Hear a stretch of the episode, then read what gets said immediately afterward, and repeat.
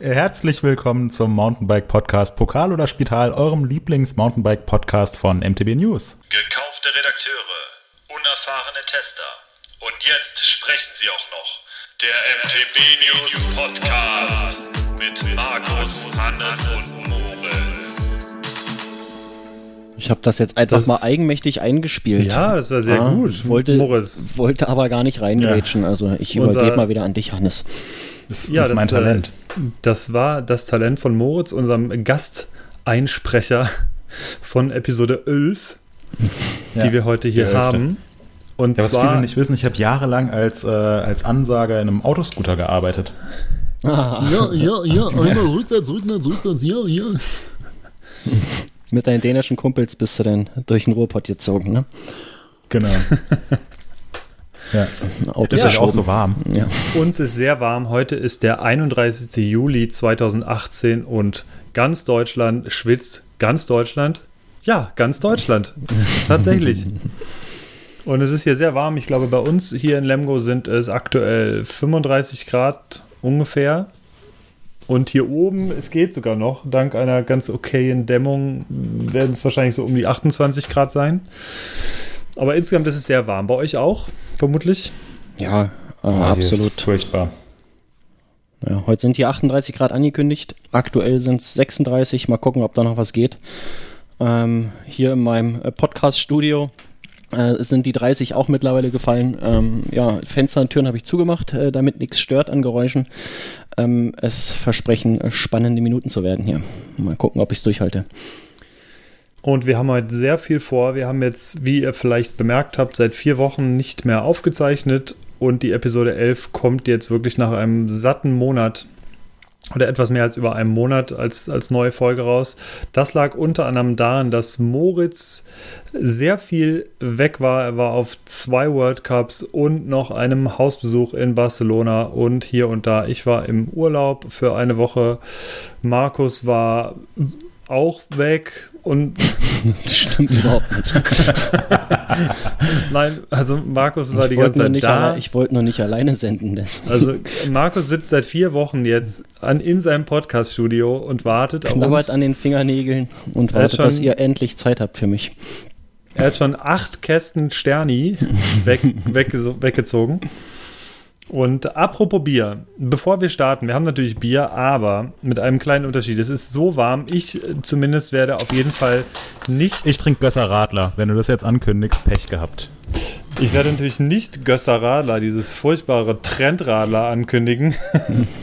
Nein, ich muss sagen, Gösser Radler ist tatsächlich die, die Nummer eins. Da mag keiner widersprechen, aber ich habe aus meinem Urlaub in Dresden das Feldschlössler, Fel, Feldschlössler, Feldschlösschen Naturtrübes Radler mitgebracht. Das ist tatsächlich das zweitbeste Radler, wie ich finde. Das ist sehr gut. Ich werde es jetzt öffnen. Und Markus, was trinkst du heute? Äh, kein Bier ähm, und auch kein Radler. Das hebe ich mir nämlich äh, für äh, heute Abend auf, wenn ich vom Biken Oh. wiederkomme. Ich werde nämlich nach dem Podcast jetzt äh, so richtig geil aufs Mountainbike steigen und äh, hier ein bisschen äh, an den Seen entlang fahren.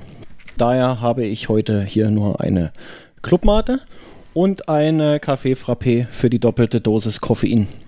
Das muss einfach mal reichen heute. Nächstes Mal gibt es dann wieder Bier. Da habe ich eine echt geile Auswahl mittlerweile. Alles von meiner Schwägerin bekommen.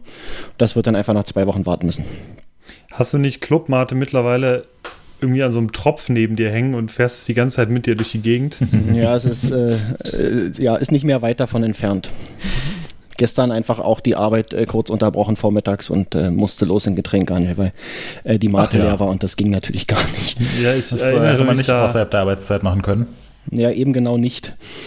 Ähm, gut, dann haben wir das ja jetzt live auf Band. Das werden wir auch so direkt unserem Vorgesetzten melden. Das geht so gar nicht. Also Nee, wir freuen ja. uns auch schon Meld auf die mal, nächste. Podcast-Folge 12 mit Moritz Ja. und Hannes. Und Thomas. So, Ja, Stille. Also hier ist. ja. Marco, es war schön mit dir. ja, Äh, Ciao. die vier Wochen umsonst gewartet.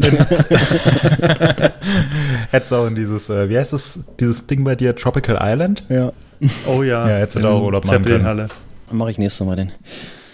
Und Ja, dann werde ich dort den, jetzt viel äh, Zeit. die Episode 12 hören. Mit deiner Clubmate. Ja, kommen wir mal Ja, zu den äh, Themen.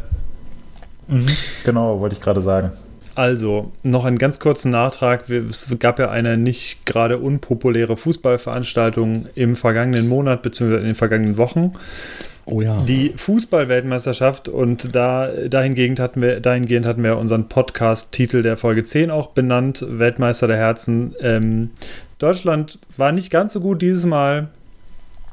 Und mein Tipp ist auch, er hat sich, äh, also wer im Finale steht, leider im Halbfinale auch in Luft aufgelöst. Ich hatte, glaube ich, äh, oder was heißt glaube ich, hatte Belgien, Kroatien getippt im Finale. Warst hat aber sehr, geklappt. sehr dicht dran. Ähm, ja, es Ja, ging ich- ganz okay. Ich habe das genau deswegen auch verfolgt. Mich interessiert der Fußball sonst überhaupt nicht, hatten wir ja auch geklärt. Hm. Aber als dann irgendwie Kroatien, Belgien und Frankreich ähm, Richtung Halbfinale marschiert sind, dann dachte ich, oh weia, die Jungs, die sind echt gut. Ja, und Moritz Ja. hat das ja, glaube ich, mit äh, Frankreich äh, auch auf den Punkt richtig getippt. Ja, glaube ich auch. Ja, es war auch. Nicht, äh, ja. ich, ich schweige und genieße. ja. Aber ich Also fand es so tatsächlich war's. ein bisschen schade.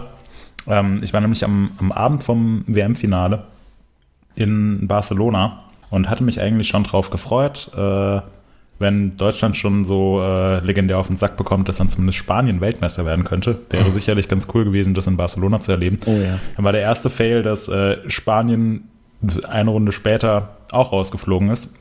Und ähm, das Finale habe ich dann tatsächlich zu großen Teilen verpasst, weil ich dachte, dass es äh, um 20 Uhr kommt und es kam um 17 Uhr schon. und Ja. um 17 Uhr saß ich aber gerade in einem äh, viel zu heißen und viel zu untermotorisierten VW Polo. Und du hast dich nicht gewundert, Äh, dass die Straßen leer sind? Irgendwie keiner. Äh, Ja, es hat mir nichts gebracht, weil die Kiste, die ist maximal 70 gefahren. Also hätte auch voll sein können. Ähm, hätte keinen Unterschied gemacht. Ähm, ja, aber so war es ja auch ganz schön dann. Zumindest hat sich mein Tipp bewahrheitet. Und bei euch haben gerade die Glocken gebimmelt, ne? Oder, Bei- bei oder, mir? Ja, oder war Ja. das bei Hannes? Nee. Ne, 14.45 Hat. Ja, in, in Ja, Wiesbaden wird wahrscheinlich der erste Apfelwein für heute angeschlagen. Uhr. ja, genau. 14.45 Uhr, Zeit für einen Bämbel. genau. Ja. das zum Thema Fußball. Wir haben aber natürlich noch viel mehr, denn neben World Cups, die wir vorhin schon erwähnt hatten, gab es natürlich auch die Eurobike. Und die Eurobike ist ja die Leitmesse, wie sie sich selber nennt. Und wir waren natürlich D. Ja, mit, mit D, genau, oder mit IGH. Ja, oh, gut. Äh, Es war dieses Jahr eher eine Leitmesse mit IGH, weil es tatsächlich ähm, ja sehr leer war. Markus, wie hast du die Messe empfunden? Du bist ja jetzt nach zwei Jahren das erste Mal wieder mit dabei nee, nee, gewesen. nee, nee, nee. Ich war letztes Jahr auch da. Ach, letztes Jahr, vorletztes Jahr war ich da, aber es war Vorletztes Jahr schon. Ähm, Mhm.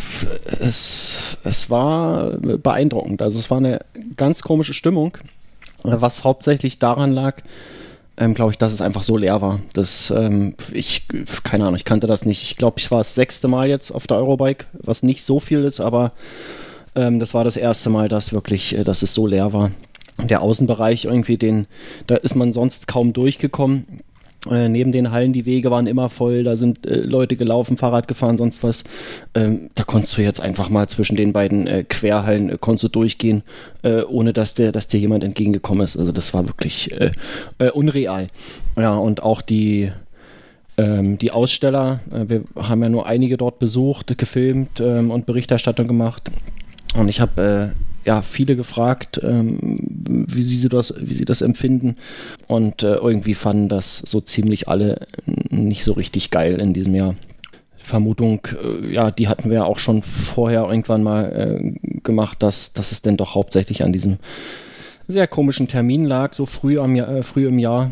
Und ähm, ja, das war auch die, die Vermutung, die die meisten äh, Aussteller hatten, dass das einfach, das, das geht halt einfach so nicht. Und äh, wenn sie sich was äh, wünschen äh, könnten, das war auch so meine äh, Frage an die meisten, ähm, ja, die, die Wünsche waren relativ eindeutig und einstimmig äh, in äh, Richtung, äh, lass uns das bitte wieder später im Jahr machen. September, Ende August, Anfang September ist okay. Äh, für die meisten wäre noch später im Jahr noch besser. Also das ging tatsächlich so Aber rein bis, darf bis ich- Oktober, November. Darf ich da mal was, Ja. darf ich da mal was fragen? Ja. Ähm, also ich Ja, habe bitte. jetzt die Eurobike in den letzten, ich glaube, boah, ich weiß gar nicht, wann ich das letzte Mal auf der Eurobike war. Ich glaube in 2012 oder 2013, also ist schon eine Weile her. Ähm, von daher habe ich das immer nur als Außenstehender miterlebt. Ähm, und jetzt ist es ja so, dass die Eurobike nächstes Jahr äh, irgendwie wurde angekündigt, dass sie dann ein bisschen später sein soll, im August, nicht mehr im Juli. Und dann zwei Wochen später wurde nochmal angekündigt, dass äh, die nicht, dann doch nicht im August, sondern im September ist, also sozusagen zum alten Zum Termin. alten Termin, ja. Ja, also alles wie immer. Aber war die Eurobike nicht davor schon so ein bisschen auf dem absteigenden Ast, dass immer mehr Hersteller abgesprungen sind und jetzt wird halt, jetzt kommt zwar der Wunsch, ja, bitte, bitte so wie immer, aber würde das denn das Problem lösen? Naja, es wird es vielleicht nicht verschlimmern. Also klar, man hat es gemerkt, äh, wann ging das los? Ich glaube auch 2012 oder sowas sogar, äh, als die ersten großen äh, weggegangen sind und Ja, Haus, Hausmessen gemacht haben. Ne? Track waren Das die Track ersten. genau. rausgegangen, genau. Das war, glaube ich, Die haben Mhm. 2012, weil 2011 waren sie noch da. Das war nämlich mein äh, Ja. drittvorletzter Besuch bei der Eurobike. Und da hat sich das dann so ein bisschen angekündigt. Dann äh, kam ja äh, andere, andere Firmen, äh, gingen hinterher. Äh, Canyon äh, ist nicht mehr auf der Eurobike. Äh, Cannondale war dann weg. Also ganz viele machen jetzt Hausmessen. Specialized. Genau. Und ja, die Frage ist halt, ob sie sich die wiederholen können. Ich glaub's nicht. Aber äh, man kann vielleicht verhindern, dass äh, noch mehr Hersteller irgendwie abspringen. Und ich glaube, das ist so ein bisschen Schadensbegrenzung, äh, was die da jetzt machen. Also ich äh, sehe es ähnlich wie Markus. Ich war ja auch da. Es ist jetzt meine, ich glaube, meine elfte Eurobike gewesen. Und tatsächlich ist es jedes Jahr jetzt irgendwie weniger geworden. Das heißt, wo vor vielen Jahren oder vor ein paar Jahren noch wirklich Halligalli war, war tatsächlich jetzt zumindest im, im Mittelteil beispielsweise im, im Freigelände war teilweise echt Totentanz. Also es war echt nicht viel los. Nur Das war zum Beispiel, nochmal um auf Moritz Frage zurückzukommen, das Mhm. war im letzten Jahr halt definitiv anders. Also da Genau. war im freien Gelände, da ging es halt noch ab, da war es voll, da konntest du nicht vernünftig durchlaufen. Ähm, und das war dies Jahr einfach, äh, das war, das ging, nee, also kannst du nicht beschreiben. Das war wirklich ganz komische Stimmung. Also super leer, ganz viel Platz. Die Leute konnten da mit E-Bikes in voller Geschwindigkeit durchheizen, hat niemanden gestört. Ähm, gab's Also dies, dieses Mal war es auch so, oder beziehungsweise was die Eurobike, glaube ich, mit diesem Termin bezwecken wollte, war, dass sie im Prinzip nicht so der Abschluss der Messe sind, sondern irgendwie äh, Vorreiter sein können, beziehungsweise ehrlich gesagt habe ich es so ganz, oder die Argumentation so ganz, habe ich immer noch nicht ganz verstanden, was jetzt der Sinn darin war, weil ähm, Markus und ich, wir waren in unterschiedlichen Gruppen unterwegs und auch wir haben eigentlich bei jedem Hersteller angefragt und haben total unterschiedliche Antworten bekommen, warum. Also eigentlich waren sie sich in dem Punkt fast grundsätzlich, dass es, dass es ein schlechter Termin ist und dass sie gerne den alten Termin wieder haben würden. Ähm, aber die Herangehensweisen bzw. die Gründe hatten sich, hatten sich ziemlich, waren ziemlich unterschiedlich. Beispielsweise war bei einem Hersteller das Problem oder er sah das Problem darin, dass zum Beispiel ganz viele Leute immer auf die Eurobike kommen, jedes Jahr traditionell und anfragen, kommen mit ihrer Sponsorenmappe für nächstes Jahr, ob sie, äh, wie es denn aussieht, irgendwie, ob man ein Sponsoring machen könnte oder nicht. Und er konnte jetzt tatsächlich eigentlich nur allen absagen, weil er sagt, er steckt aktuell noch mitten in den, teilweise noch in der Bewerbung für diese Saison drin. Und er kann definitiv noch nichts dazu sagen, was jetzt, also im, im Juli kann er nichts dazu sagen, was irgendwie für 2019 mit, mit Sponsoren ist. Und einen anderen, äh, den gab es da, äh, der hat gesagt, unser Problem ist, dass wir jetzt halt äh, überhaupt noch nicht in dem Zyklus sind, dass wir jetzt irgendwelche neuen Produkte feststellen oder vorstellen können. Wir haben teilweise halt die aktuellen gerade erst ausgeliefert. Äh, da können wir jetzt noch nichts Neues vorstellen. Also für alle Leute ist es tatsächlich so, so dass es dass dieser Termin mitten im Jahr so überhaupt nicht reinpasst für eine sehr wichtige Messe. Das heißt, ich sehe es auch so, ich sehe eine Messe eher am Anfang oder am Ende des Jahres und genau nicht in der Saison, wo jetzt teilweise gleichzeitig mal wieder World Cup war und ähm, der nächste Termin für nächstes Jahr wäre, glaube ich, noch dramatischer geworden. Wir haben dann festgestellt, dass der ursprünglich anvisierte Termin für 2019 genau auf dem einzigen Peak war, wo sämtliche Bundesländer Ferien haben. Und äh, da haben wir uns wirklich gefragt, das macht ja wirklich keinen Sinn, weil es sind ja nun mal auch viele Leute vor Ort, die Familie haben. Und die haben dann ganz sicherlich keine Lust, da irgendwie hinzugehen. Also wir sind, glaube ich, relativ zufrieden damit, dass die Eurobike im kommenden Jahr wieder normal stattfinden wird, also Ende, Ende August bzw. Anfang September. Und ja, für mich könnte es auch ehrlich gesagt noch später stattfinden. Hm. Ja, ich bin, ich bin gespannt, wie es nächstes Jahr aussieht, ähm, ob sich äh, so der Füllgrad ändert, ob es wieder mehr wird, ob das Freigelände wieder voller ist, äh, ob man wieder etwas schwieriger durch die Hallen durchkommt. Ähm, das wird sich zeigen. Ähm, ja, vielleicht haben sie sich auch äh, sehr hart äh, verspekuliert und äh, es wird sich nächstes Jahr nichts bessern. Das, äh, ja, mal schauen. Also es gab ja viele auch dieses Jahr, oder was heißt viele, es gab zumindest diverse Hersteller, die aus Protest dieses Jahr auch ferngeblieben sind, angesichts des Termins. Die auch, die direkt gesagt haben, wir haben definitiv nichts zum zeigen, was jetzt lohnen würde, diese hohe, horrenden Preise irgendwie für die Stände auszugeben. Für uns, das lohnt sich überhaupt nicht und deswegen bleiben wir einfach weg. Und genauso hatten wir vorhin schon angesprochen, machen das ja auch ganz viele große Hersteller mittlerweile. Also dieses Jahr ist was für uns tatsächlich auch sehr neu ist, ist mit Abstand sind die meisten Hausmessen dieses Jahr. Wir sind, keine Ahnung, ich glaube auf über zehn Hausmessen dieses Jahr, was bedeutet, dass wir pro Hausmesse ein bis zwei Tage vor Ort sind, da sämtliche neuen Bikes fotografieren, was natürlich noch viel cooler ist, als jetzt kurz zum Stand zu gehen, eine halbe Stunde. Aber auf der anderen Sache, auf der anderen Seite So ein viel mehr hoher Aufwand. ist. Ja, es ist wirklich so ein riesengroßer Aufwand, weil man durch die, durch, die finden überall in ganz Deutschland statt. Und ja, sind, wie gesagt, ich glaube, dieses Jahr über 10. Und allein aus dem Grund würde ich es mir persönlich, ehrlich gesagt, wünschen, dass, dass wieder ein paar mehr große Hersteller zur Eurobike kommen. Ähm, weil das ist einfach, also wenn, wenn ich mir vorstelle, nächstes Jahr gibt es dann nochmal fünf oder nochmal zehn Hausmessen mehr, wo wir dann hinfahren sollten oder könnten, dann wird das für uns tatsächlich zeitlich auch einfach sehr schwierig. Und Ja. ich denke, den Händlern, denen wird es nicht anders gehen, weil für die Händler sind diese Hausmessen ja äh, f- auch beziehungsweise primär gemacht. Ja. Na gut, ein Händler hat jetzt vielleicht nicht äh, äh, zehn verschiedene Marken im Angebot oder 15, ähm, äh, aber für die Medien ist das natürlich schon einfach krass, die dann alles abdecken äh, wollen und müssen. Äh, Naja, aber so ein Händler hat ja dann vielleicht fünf Marken im Angebot und wenn er halt für jede Marke sich zwei Tage Zeit nehmen muss, um Genau. zu der jeweiligen Ja, Hausmesse das- zu fahren, ja. die ja jetzt auch nicht äh, immer zentral an einem Ort stattfindet, sondern zeitversetzt quer durch Deutschland verteilt oder teilweise dann auch in den Alpen, Hm. dann ist das für den Händler, der im blödsten Fall seinen Laden für die beiden Tage dicht machen muss, mal fünf, äh, Ja. auch eine ziemliche Belastung. Also Stimmt. Und die Eurobike Gab's muss er ja so oder so auch noch äh, irgendwie abklappern. So, Gab so übrigens im Forum schon genau einen Händler, der das ziemlich so erzählt hat, Moritz. Dass er, Ja. Dass er irgendwie schon dieses Jahr irgendwie 15 Tage seinen Laden zumachen muss, weil er zu allen möglichen Hausmessen fährt von irgendwelchen Herstellern. Und äh, dass es nicht anders bewerkstelligen kann. Hm. Ja, und von daher bin ich mal gespannt. Ich würde es mir wünschen, dass es wieder, ich sag mal, wie früher wird. Ähm, ja, Was an der Stelle übrigens, äh, übrigens lustig ist, es waren ja jetzt auch schon ein paar Hausmessen, auf denen wir waren. Ähm, Mhm. Da ist es jetzt äh, scheinbar kein Problem, dass die Hausmessen im Juli stattfinden. Ja, die Hausmessen, die finden ja eigentlich das ganze Jahr über statt. Und das also es war ja schon meistens irgendwie so, also dass die sehr zu unterschiedlichen Zeiten irgendwie stattfinden. Aber also du meinst es aus Herstellersicht?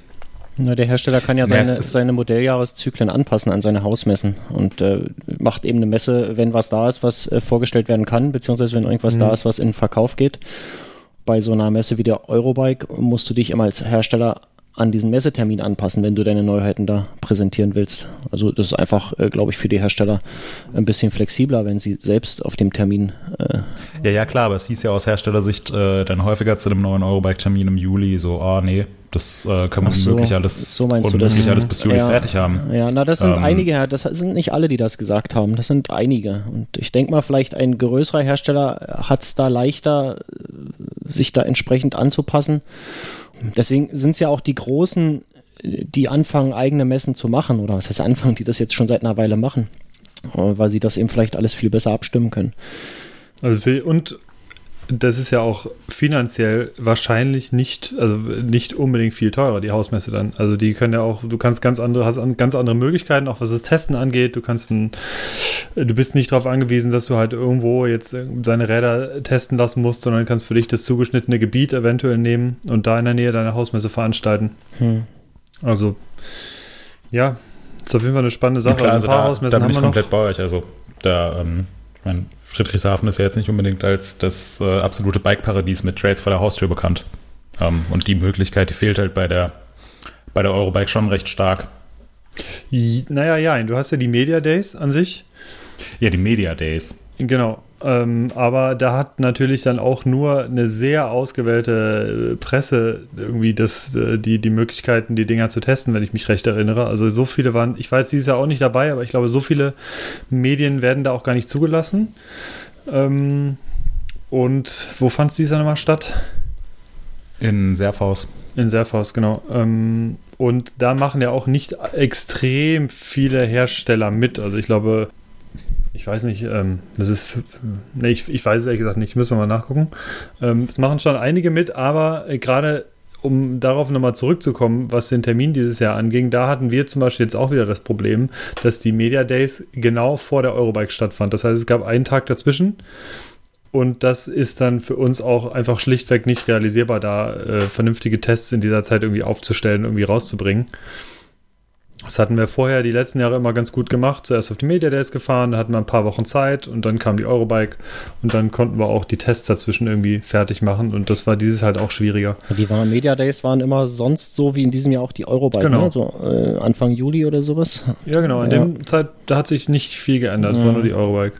Also, ja, eine spannende Sache. Ich bin da mal gespannt, ob, äh, wie sich das jetzt in den nächsten Jahren ergibt, was die, äh, was die Hausmessen angeht, was die Eurobike angeht, ob tatsächlich wieder Hersteller zurückkommen werden, nachdem sie jetzt von einem alten Termin wieder erfahren haben.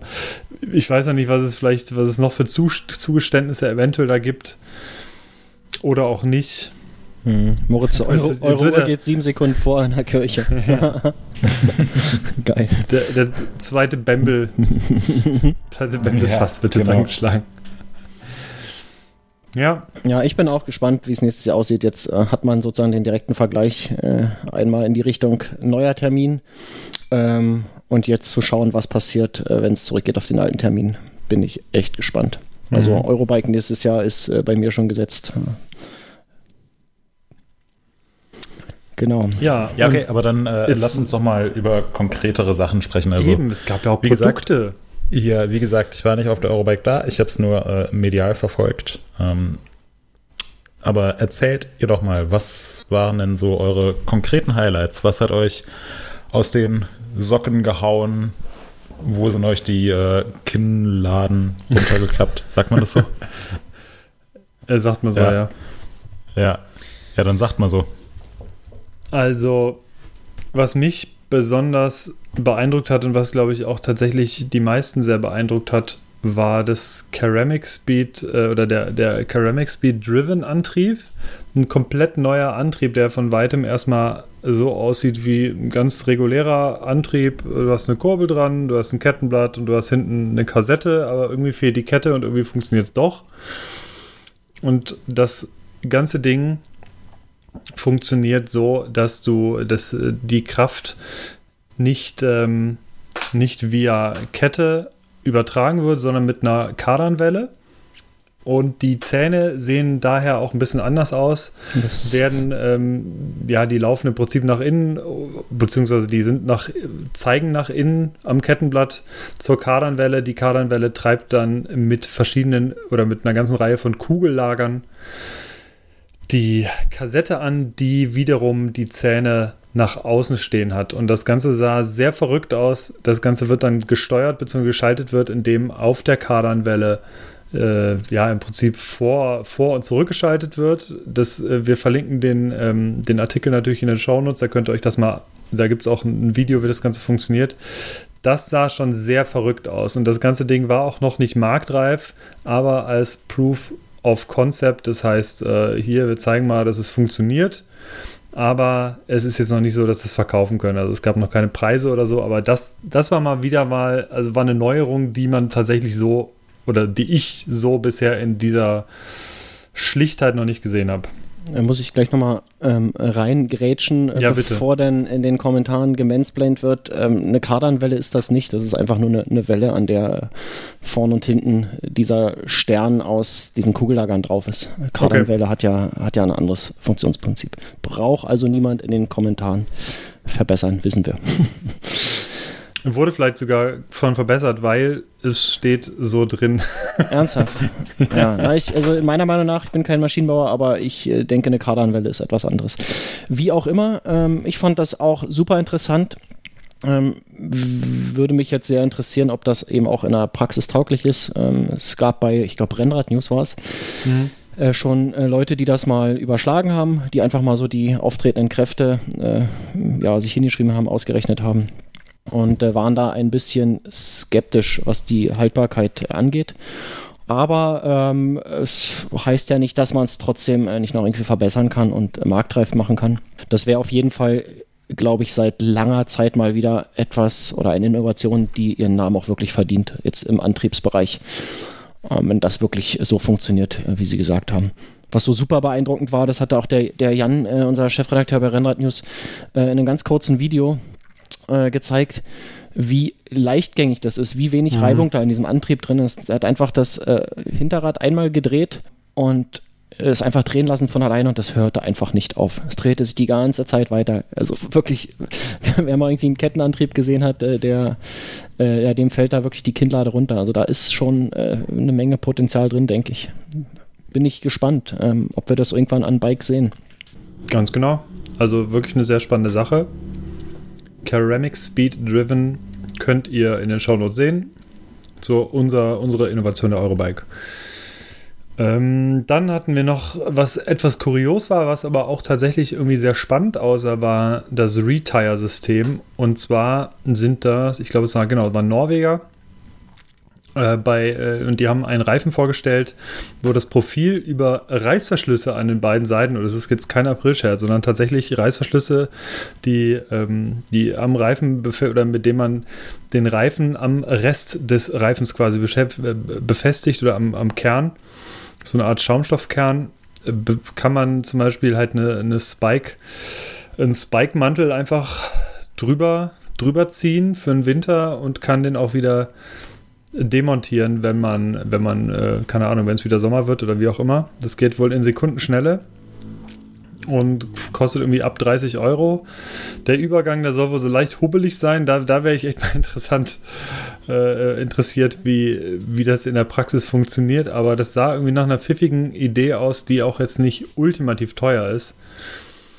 Verlinken wir auch in den Show Notes. Ähm, ich war nicht vor Ort. Markus, hast du es gesehen? Nee, ich habe es nicht gesehen. Äh, Finde es aber auch ganz cool. Ich denke aber nicht mal, dass irgendwie der Einsatzbereich äh, der Wechsel zwischen Sommer und Winter ist, sondern tatsächlich sowas wie Eis äh, und nicht in, Eis. Innerhalb des Winters, genau. Es ist mal irgendwie überfroren, äh, Schnee ist angeschmolzen, wieder festgefroren. Dann mache ich mir äh, kurz die Spikes rauf mhm. ähm, und ansonsten eben normale Reifen und ähm, das ist ja das, was so nervt, irgendwie so zwei Reifen komplett wechseln. Äh, da ist man ja immer schon ein paar Minuten mit beschäftigt. Und wenn es hier einfach äh, mit dem Reißverschluss geht, ja super. auch interessant ja. äh, zu sehen, ob das wirklich äh, so gut funktioniert wie versprochen. Ja, es ist übrigens kein Schaumstoffkern, sondern es sieht tatsächlich aus wie ein normaler Reifen und es gibt äh, eine Innenlage quasi und man kann zum Beispiel eine Spikes-Außenlage äh, drauf Genau, es ist eigentlich ein ganz normaler Reifen, der genau. eben diese Reißverschlussaufnahme hat und wenn man dann noch irgendwie so ein Spezialprofil will, zum Beispiel Spikes, aber auch ähm, für den Offroad-Einsatz, dann kannst du einfach so drauf zippen. So wie ich das verstanden habe. Ja. Wobei mir, mir persönlich wäre ja Velcro lieber. könnte, könnte theoretisch auch funktionieren. Ja, also. Was haben wir noch? Vielleicht finden wir ja jemanden, der es gerne für uns testen mag. Mhm. Dann äh, lässt Ghost zum Beispiel wieder Freerider neu auferstehen mit dem FR AMR. Ist jetzt äh, keine extrem äh, krasse Neuerung wie jetzt das Ceramic Speed zum Beispiel gewesen, aber trotzdem ein ziemlich cooles Rad zu einem coolen Preis. Hat mir persönlich so mit am besten gefallen, auch auf der Eurobike, ohne jetzt da. Äh, äh, muss, muss man wie bei Instagram jetzt auch Werbung sagen davor, wenn man eine Marke äh, erwähnt. Ich bin mir nicht ganz mhm. sicher. Ja, wenn du okay, dafür also, Geld kriegst äh, oder, oder Fahrräder oder sowas, nein, dann ja. Nee, nee, das, da gab es letztens ein Urteil, wo es tatsächlich auch äh, einfach nur per Markennennung, ohne dass da irgendwelche Gelder geflossen sind, dass man da jetzt, äh, das machen ganz viele jetzt bei Instagram. Werbung ja. da na Markennennung. Oh also, oh wie gesagt, ich fand es äh, ich fand's sehr schick, weil ähm, ein sehr cooles Rad. Ich finde das Konzept von Ghost ganz cool, dass sie jetzt ausschließlich bei den Fullies auf Stahlfederdämpfer setzen. Ähm, warum die das machen, erklärt ähm, Maxi ganz gut im Video. Maxi von Ghost und ähm, ja, und das FR AMR oder Framer, Framer kommt, äh, kommt echt ganz gut. Also es hat mir vor Ort echt ganz gut gefallen. Coole kleine Details. Und ja, schickes Fahrrad. Dann, äh, ja, ebenso schön, da mache ich noch ganz kurz weiter, ist, äh, ist die neue Alutech Farnes. Die sieht auch jetzt wirklich schick aus. Da hatten wir das Rad schon kurz vorher bekommen, konnten exklusiv davon noch Fotos machen und waren eigentlich ziemlich begeistert von dem Konzept beziehungsweise von, der, von dem neuen Design. Verlinken wir euch natürlich auch. Ist ein sehr schönes Rad geworden, denke ich, für 2019. Ja, sah super schick aus. Ähm, lag vielleicht auch nicht zuletzt an dem coolen äh, galvanisierten Finish des Rahmens. Ähm, mhm. Das äh, hat schon so ein bisschen einen haben äh, wollen Faktor auf jeden Fall. Zaubert dir ein Grinsen ins Gesicht, Markus, oder? Ja, ähm, genau. Ha haben wollen Faktor ist auch so ein Wort. das sehr verspielt. Eine Eier, eierlegende Wollmilchsau. Markus, was gab es für dich noch für Highlights? Oh, ich glaube, ich hatte nicht so viele Highlights auf der Eurobike. Ähm, irgendwas, was mich jetzt da nachhaltig äh, geflasht hatte, äh, ist wirklich schwierig jetzt. Ähm, Kriege ich auf Anhieb nicht zusammen. Eine Sache hatten wir doch noch. Gab es auch von äh, Alutech unter anderem. Da gab es doch noch eine Spezialsache. Was hat es damit auf sich? Das war das mit der Milf, oder? Oh Gott. ja, das, das musst du jetzt mal erklären, Markus. ähm, nee, das habe ich jetzt nicht verstanden. Nee, von, äh, von Alutech. ja, von Alutech gab es ähm, tatsächlich ein ganz interessantes System, ja, mit dem man äh, den, das Cockpit ein bisschen aufräumen kann, indem nämlich die Leitungen am Lenker entlang unter einer äh, Abdeckung äh, gezogen werden ähm, und die dann durch den Vorbau ins Steuerrohr gehen und von dort in den Rahmen übergehen. Das heißt, man sieht äh, die Leitung von Bremse und Schalter und Sattelstütze vielleicht auf einer Länge von 10, 15 Zentimeter äh, von den jeweiligen Griffen abgehen und dann verschwinden die im, äh, unter dieser Abdeckung. Ähm, ist ganz pfiffig.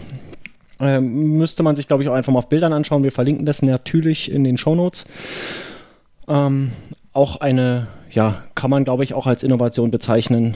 Ähm, sieht jetzt teilweise, finde ich, noch ein bisschen äh, prototypisch aus und bedingt natürlich, dass man Vorbau und Lenker und so alles aus diesem einen äh, System verwendet. Das ist natürlich jetzt nichts, was man ähm, ja, einfach so mit äh, beliebigen Komponenten mischen kann.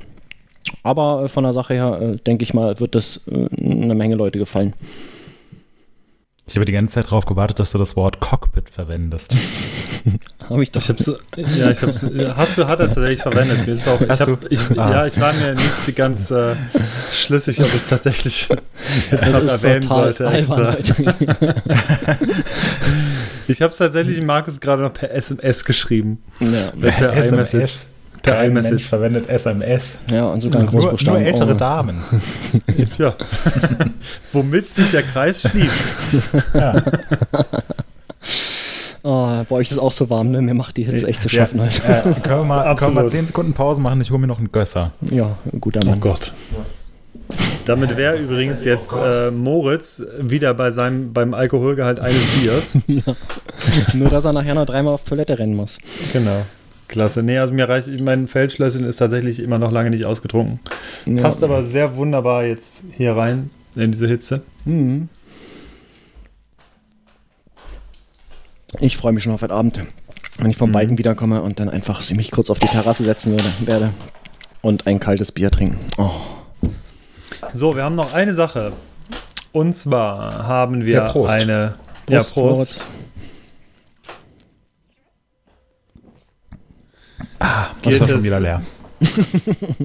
Moritz muss noch mal schnell 10 Sekunden weg. Mit dem letzten Produkt geht es primär um Standfestigkeit. No. oh, und das war jetzt gar nicht irgendwie ironisch gemeint, sondern tatsächlich geht es um die neue Trickstuff äh, Maxima Bremse. Das ist die Weiterentwicklung von der, von der Direttissima. Und wir sind sie ganz kurz gefahren. Und ich muss ganz ehrlich sagen, ich fahre tatsächlich gerade als schwerer Fahrer ziemlich viele, äh, ziemlich viele oder primär Downhill-Bremsen, egal an welchem Rad, außer jetzt am Cross-Country-Rad, aber normalerweise immer Downhill-Bremsen. An dem Renner. Und ich brauche da einfach wirklich eine potente Bremse. Und ähm, diese Trickstuff Maxima ist wirklich, äh, muss ich sagen, äh, das krasseste, was ich bisher überhaupt gefahren bin. Ich bin es nur auf dem Parkplatz Probe gerollt, aber ähm, das, da muss ich sagen, dass ich da äh, ja, ich weiß nicht, ich glaube, ich wäre etwas überfordert. Also selbst Jakob Breitwieser, mit dem haben wir uns länger unterhalten, der ist einer der wenigen, die, die, äh, der die Bremse schon fährt. Der hat gesagt, er hat, ich glaube, drei Tage gebraucht, um sich an die Bremse zu gewöhnen. Jetzt findet es halt super, aber die ersten drei Tage waren dann schon, waren auf jeden Fall was anderes. Also das war, äh, ich habe da letztens schon mal gesagt, also äh, Matrosen werden sich in Zukunft äh, nur noch die Trickstuff Maxima auf den Bizeps tätowieren lassen, statt eines Ankers, weil das einfach dem am nächsten kommt. Ähm, ich bin sie selber jetzt noch länger äh, nicht, oder beziehungsweise noch, noch nicht länger selber gefahren, aber das äh, zeigt auf jeden Fall eine Richtung auf, wo ich denke, das könnte gerade für schwere Fahrer oder, wenn wir jetzt mal wieder beim Thema E-Bike sind oder so, eine, eine, Lösung sein, die da für einige interessant sein könnte. Wenn da vielleicht nicht, der Preis nicht wäre, weil die Bremse bleibt sehr teuer. Hm. Ich glaube, über knapp 400 Euro kostet die, glaube ich. Das Stück oder beide? Nein, das Stück. Oh, okay. Krass. Und was ist der, der Trick da dran? Größere äh, Nehmerkolben oder, oder was machen Sie da irgendwie? Nehmerkolben. Hm. Ähm. jetzt ist aber echt mal gut hier. Ja, Hannes reicht jetzt. Ich Sonst sitze ich, in zwei Wochen alleine. Ich habe es nur, nur akustisch nicht verstanden. Ich habe einfach nur nachgefragt, ob, ich, ob das richtige Wort verwendet hast. Also ähm, ja, tatsächlich wurden, wurden, die Kolben vergrößert ähm, auf, ich glaube 18 und 17 Millimeter irgendwie so, ne, nicht ganz. Ähm, 16 und 17 Millimeter ist auf jeden Fall etwas mehr als, äh, als bisher. Generell ist der Bremssattel äh, relativ, äh, relativ mächtig, sieht aber trotzdem noch recht schlicht aus. Und sonst weiß ich ehrlich gesagt, ähm, ja, sie haben den Hebel ein bisschen verändert, wie gesagt, die Kolben vergrößert und äh, ähm, die Klemme noch ein bisschen verbessert. Und äh, was die Zahlen angeht, die soll 25% mehr Kraft haben als die Direttissima. Und äh, hier, also wir haben, wir haben laut unserer Info 23 bis 46 Prozent mehr Kraft als alle anderen Bremsen auf dem Markt was die Downbremse angeht. Also ähm, da bin ich mal gespannt, wenn wir die irgendwann mal in die Finger kriegen zum Testen. Ich denke, äh, unsere Testcrew aus Reutlingen, Jens, der ist auch dafür bekannt, sagen, dass, dass, er das direkt an Jens das Ding geben. Ja, ja also ähm, der ist dafür bekannt, dass er wirklich die Bremsen auf jeden Fall bis zum äußersten testen kann. Da bin ich mal gespannt, ob die äh, bei ihm auch so gut hält. Der ist, glaube ich, die Piccola auch schon mal gefahren und war sehr begeistert davon. Und äh, ja, was jetzt die große Bremse sagt, da bin ich mal gespannt. Hm. Ja. ja, genau. Also das war noch so eine Sache, die mir auf jeden Fall gefallen hat auf der Eurobike. Und ja, im Großen und Ganzen war es war es das, äh, sage ich mal, von den Highlights. Wir haben natürlich wahnsinnig viele Produkte, also es gibt sehr viele coole neue Sachen auf jeden Fall. Äh, gibt es in unserem großen äh, Eurobike Spezial, haben wir auf der Startseite stehen. Wir haben, glaube ich, da mittlerweile über 70 Artikel von der Eurobike gebracht oder 80 Artikel. Das sind sehr sowas. viele. Genau, ja. es gibt sehr, sehr viele coole Videos und Bilder. Guckt es euch jeden Fall, auf jeden Fall mal an.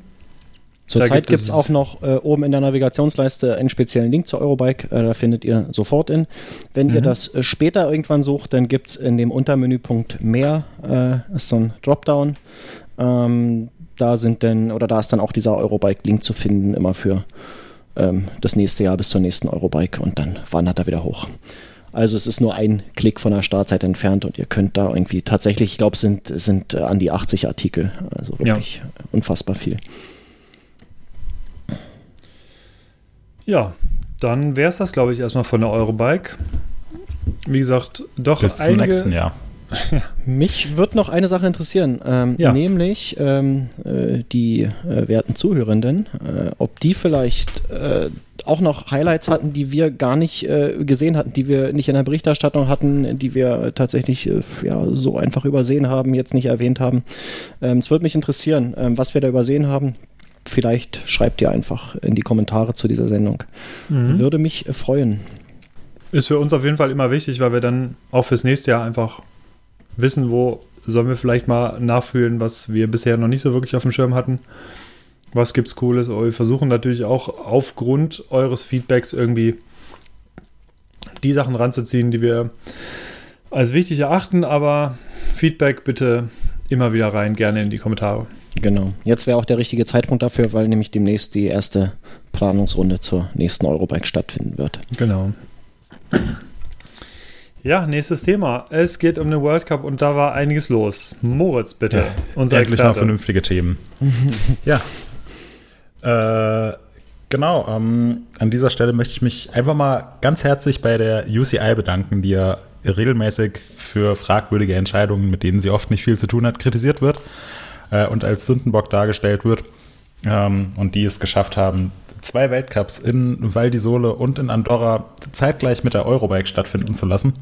Ähm, und ja, ich äh, habe es leider nicht auf die Eurobike geschafft, weil ich in Italien und in Andorra auf den wahrscheinlich coolsten Strecken des Jahres war, um äh, beim Downhill-Weltcup wieder fotografierend und filmend anwesend zu sein. Ähm, waren sehr schöne Rennen. Ähm, liegt jetzt auch schon ein bisschen in der Vergangenheit, deswegen ähm, kriege ich, glaube ich, nicht mehr alles ganz auf die Reihe. davon. Ja. Aber ich glaube, es war ganz gut. Nee, Ich ähm, glaube, es liegt am zweiten Gösser. ja, genau. Äh, ich ich hole mir noch mal ein drittes Gösser.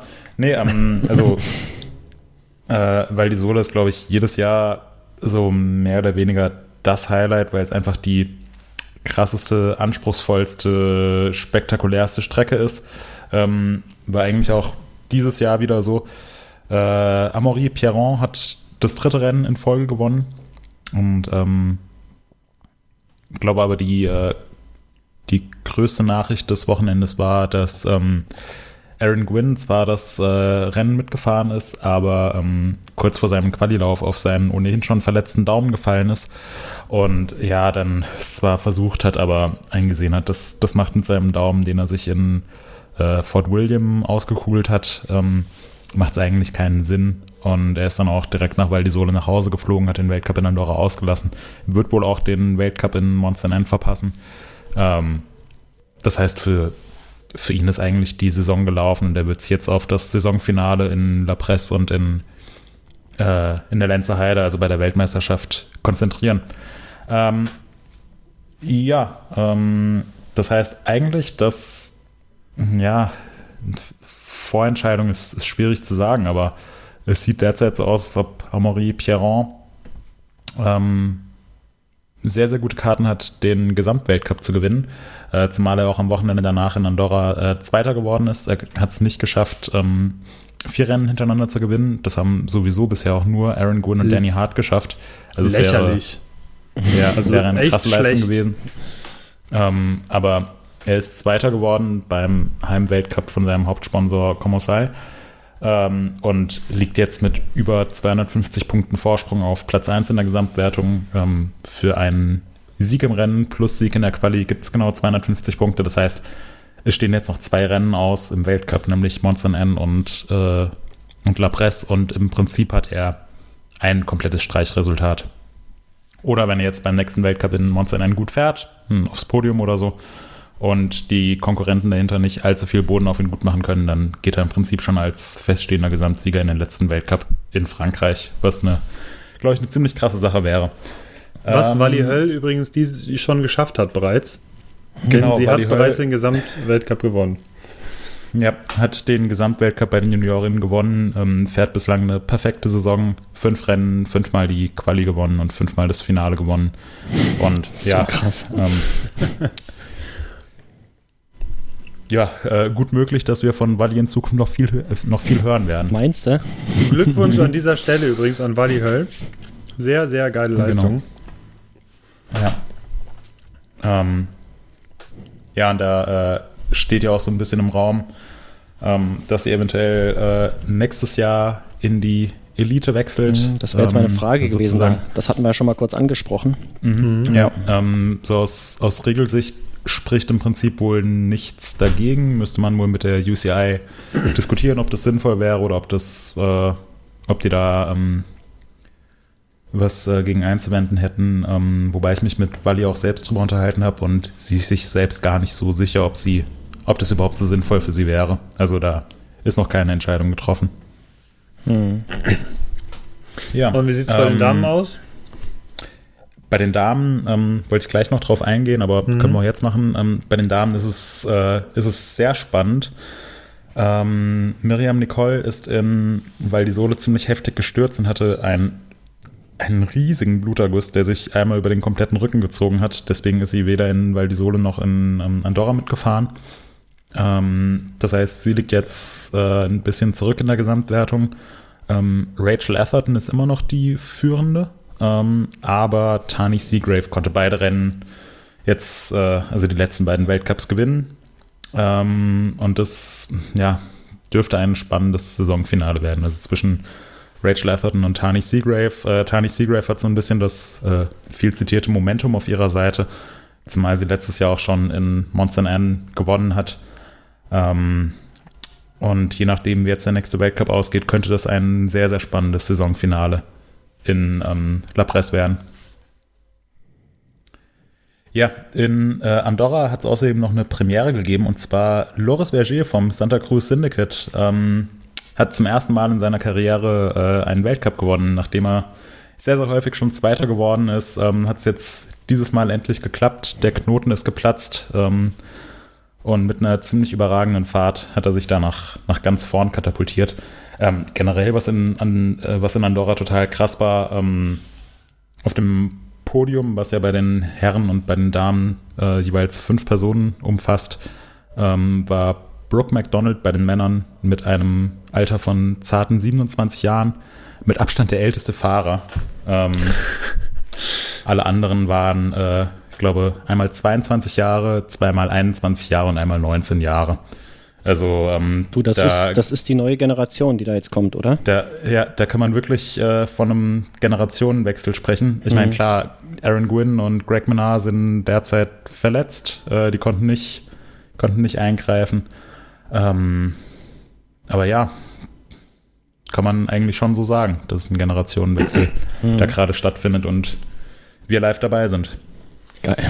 Man muss auch sagen, dass der Lauf von Viager wirklich unfassbar gut war. Also ich habe es wirklich mhm. sehr abgefeiert. Ich habe es dann äh, live im Stream gesehen und äh, ja, absolute Perfektion, zumal vorher Rob Warner noch gesagt hat, ja, also ich, oder Claudia war es, glaube ich, also man, ich habe das Gefühl, man muss auf dieser Strecke hier wirklich attackieren, dass man ganz nach vorne fährt. Also es reicht hier nicht smooth zu fahren, du musst hier einfach auf der letzten Rille fahren, damit du hier runterkommst, so ein bisschen Danny Hart mäßig irgendwie.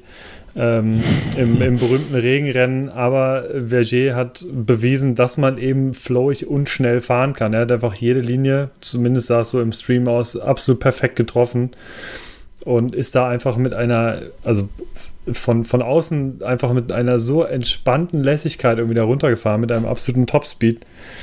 Ähm, ja, das ist wirklich, wirklich beeindruckend war. Also echt so einer der coolsten ja, Läufe, muss definitiv. ich sagen, in letzter Zeit. Mhm. Und äh, da war auch so ein bisschen, äh, bisschen die Meinung im Zielbereich, also als er ins Ziel gekommen ist und einen ziemlich großen Vorsprung hatte, waren ja doch einige Sekunden, war auch eigentlich die Meinung, dass das war es jetzt. Also das war der Lauf, der dieses Rennen gewinnen wird, obwohl da noch einige ja. sehr gute Fahrer nach ihm gestartet sind. Aber ähm, ja, aber auf jeden Fall ein äh, sehr verdienter Sieg für ihn. Ähm, ja, wieder mal nicht so teuer gelaufen ist es im Finale für Luca Shaw, seinen Teamkollegen vom Syndicate, mhm. ähm, der sich jetzt in dieser Saison zum dritten Mal auf Platz 1 qualifizieren konnte und zum dritten mhm. Mal äh, keinen gescheiten Finallauf ins Ziel gebracht hat. Hm.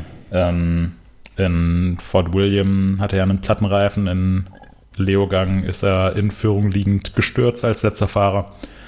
Und in Andorra ähm, ist er auch wieder gestürzt, relativ knapp vorm Ziel, wobei da eigentlich schon klar war, dass, dass er das Rennen nicht gewinnen wird. Also zu dem Zeitpunkt lag er, glaube ich, auf Platz 7 oder auf Platz 8. Also er hätte nicht in die Entscheidung eingegriffen. Trotzdem, ja, trotzdem schade zu sehen, weil äh, Luca Shaw eigentlich auch definitiv das Potenzial hat, äh, nach ganz vorne zu fahren. Ähm, und da ist es eigentlich auch nur noch eine Frage der Zeit, bis der Knoten platzt und das wäre dann der nächste extrem junge Fahrer. Also ich glaube, er ist Anfang 20, könnte sogar sein, dass er 20 ist, ähm, der auch in, in naher Zukunft ganz weit vorne sein wird.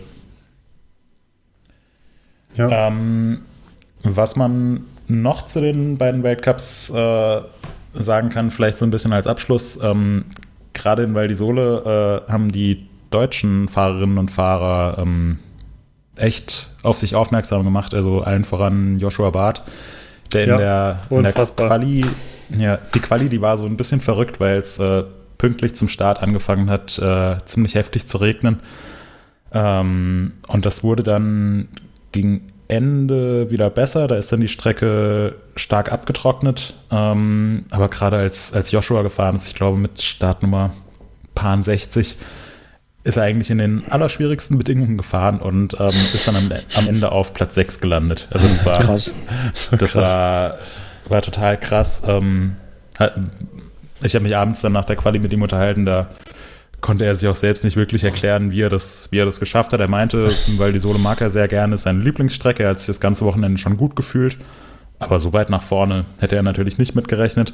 Ähm, das konnte er dann im Finale auch nicht ganz halten. Aber ähm, er ist trotzdem, ich weiß nicht mehr ganz genau, wie viel der geworden ist. aber 23. in die- oder sowas? Ja, war 23. relativ gut, ja. Also ich meine in die Top 25, Ja. was eine super starke Leistung ist. Also damit hat er beispielsweise auch die, ähm, die vom BDR ausgegebene äh, Norm für die Weltmeisterschaft äh, gepackt, ähm, das äh, keine Selbstverständlichkeit ist. Und ähm, ja, der Joshua ist echt sehr, sehr gut unterwegs, hat er auch im europäischen Downhill Cup ähm, jetzt ein ums andere Mal bewiesen. Also da ähm, haben wir einen Fahrer, der auf einem sehr guten Weg ist, ähm, ja, regelmäßig im Finale dabei zu sein. Und ähm, auf jeden Fall eine starke Leistung. Ähm, genauso auch von äh, Nina Hoffmann, die Also das vi- ähm, 24. ist er geworden. 24. Vor, ja. vor G. Atherton oder Remir Thirion oder Loic Bruni. Ja, von, von denen habe ich auch schon mal was gehört. Die sind, glaube ich, auch ganz Auch gut. bekannt, ja. Ja. ja, also wenn man sich, äh, wenn man sich mal die Namen in den Top 20 oder Top 30 anschaut, das ist, das sind einfach die Besten der Welt und äh, wenn, wenn die auf einem Rennen in Deutschland auftauchen würden, dann könnte man sich aber sowas von sicher sein, dass sie da äh, das komplette Teilnehmerfeld in Grund und Boden fahren. Also von daher da in die, in die Top 25 oder Top 30 oder sich selbst nur fürs Finale zu qualifizieren, das ist, das ist so eine krasse Leistung. Und da heißt es dann oft in den Kommentaren so, ah, hier nur 52. geworden, soll sich mal ein bisschen anstrengen oder so. Aber das, das Kannst ist du nicht einfach vergleichen. Äh, extrem anspruchsvoll, sich für so ein Finale zu qualifizieren. Ja. Ähm, ja, bei den Frauen ist äh, Nina Hoffmann dieses Jahr sehr, sehr gut unterwegs. Ähm, in Val di Sole ist sie Sechste geworden, wenn ich mich richtig erinnere. Also hat das Podium knapp verpasst. Ähm, aber ist eigentlich mittlerweile äh, ja, so in den, in den Top Ten etabliert. Und ähm, definitiv auf dem, auf dem aufstrebenden Ast. Sagt man das so? Ja, Hm. das, du darfst das so sagen. Ja, Ich darf das so sagen, ja. Auf dem aufstrebenden Ast. Mit zwei auch Gösser, cool ja. zu sehen. Ja. Ähm, und äh, bei den Junioren ähm, Hannes Lehmann äh, ist in, in Val di Sole auf der Strecke, wo es, glaube ich, am meisten auf das Können und die Fahrtechnik ankommt, im ersten Juniorenjahr auf Platz 5 gefahren. auch sehr krass. Ähm, das ist, ist auch eine echt starke Leistung. Ähm, und ja, das ist eine sehr starke Leistung, Punkt. Ich glaube, mehr muss man dazu nicht sagen. Ja, also äh, können wir auch drauf gespannt sein, was da, was da in Zukunft kommt. Ähm, generell ist, ähm, also es gibt ja noch gar nicht so lange, dass es, äh, dass es dedizierte Juniorenkategorien bei den Downhill-Weltcups gibt. Ähm, früher zum Beispiel, als äh, Troy Brosnan noch als Junior gefahren ist, gab es immer nur so eine Handvoll Junioren, die überhaupt an einem Weltcup teilgenommen haben und die sind dann äh, einfach bei den Herren mitgefahren oder bei den Damen mitgefahren und waren dann mit einem Sternchen markiert und mittlerweile die Juniorenkategorie in Val di Sole hatte, glaube ich, 60 oder 70 Starter. Ähm, und es gibt eine, gibt eine Gesamtwertung und eine Qualifikation fürs Finale und so und da, ähm, das ist mh, das ist schon beeindruckend zu sehen, wie schnell die Junioren derzeit unterwegs sind. Ähm, Habe ich, glaube ich, auch schon ein paar Mal gesagt. Ähm, Kaya Hearn und Thibaut Prela, ähm, auch Kate Edwards, die sind jetzt schon in einem Tempo unterwegs, ähm, mit dem sie bei den, bei den Herren in der Elite-Kategorie regelmäßig in die Top 30 fahren würden. Ähm, und das ist auf jeden Fall eine sehr, sehr positive Entwicklung. Also da braucht man sich, denke ich, um die Zukunft des Sports keine Gedanken zu machen. Ja, Und ähm, dass wir da Fahrer dabei haben, mit dem Hannes Lehmann und auch mit äh, Simon Maurer von den SRAM Young Guns, die regelmäßig sich da fürs Finale qualifizieren. Ähm, ist auch- ist auch Bei einem Rennen auch gut in der Quali gewesen, Simon Maurer, meine ich, ne? Mhm. Ja, also ähm, Simon hat, äh, hat jetzt, glaube ich, bei den letzten beiden Rennen so ein bisschen Pech jeweils im Finale, beziehungsweise Mhm. in, ähm, weil die Sohle hat er, glaube ich, die Quali nicht geschafft, weil es auch äh, geregnet hat, waren schwierige Bedingungen in ähm, Andorra.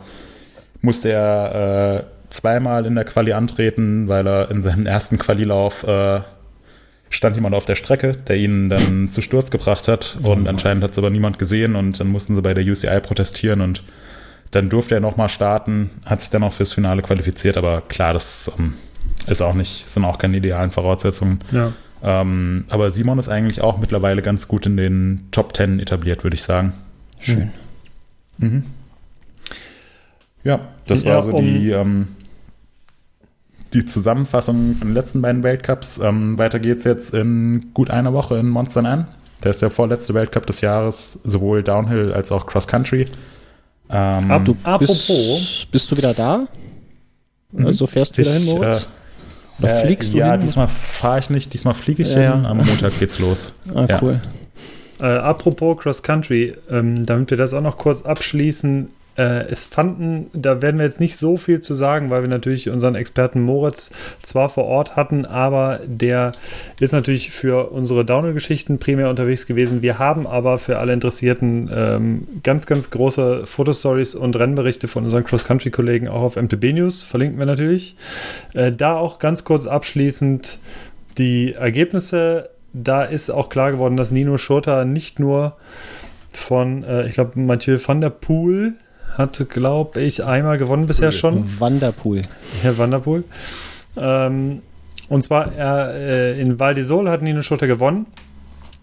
In Val Nord allerdings ist überraschend äh, Gerhard Kerschbaumer auf Platz 1 gefahren. Den hatte niemand so unbedingt direkt auf der Rechnung. Den hatten wir auch im Ja. Tippspiel nicht, den gab es im Tippspiel nicht mal zum Oh. Auswählen. Man hätte also sonstiger Ja. Fahrer auf Platz 1 tippen müssen. Hat, glaube ich, Genau. niemand gemacht. Ja, selbst schuld, wenn man das Also es nicht macht. war eine Überraschung.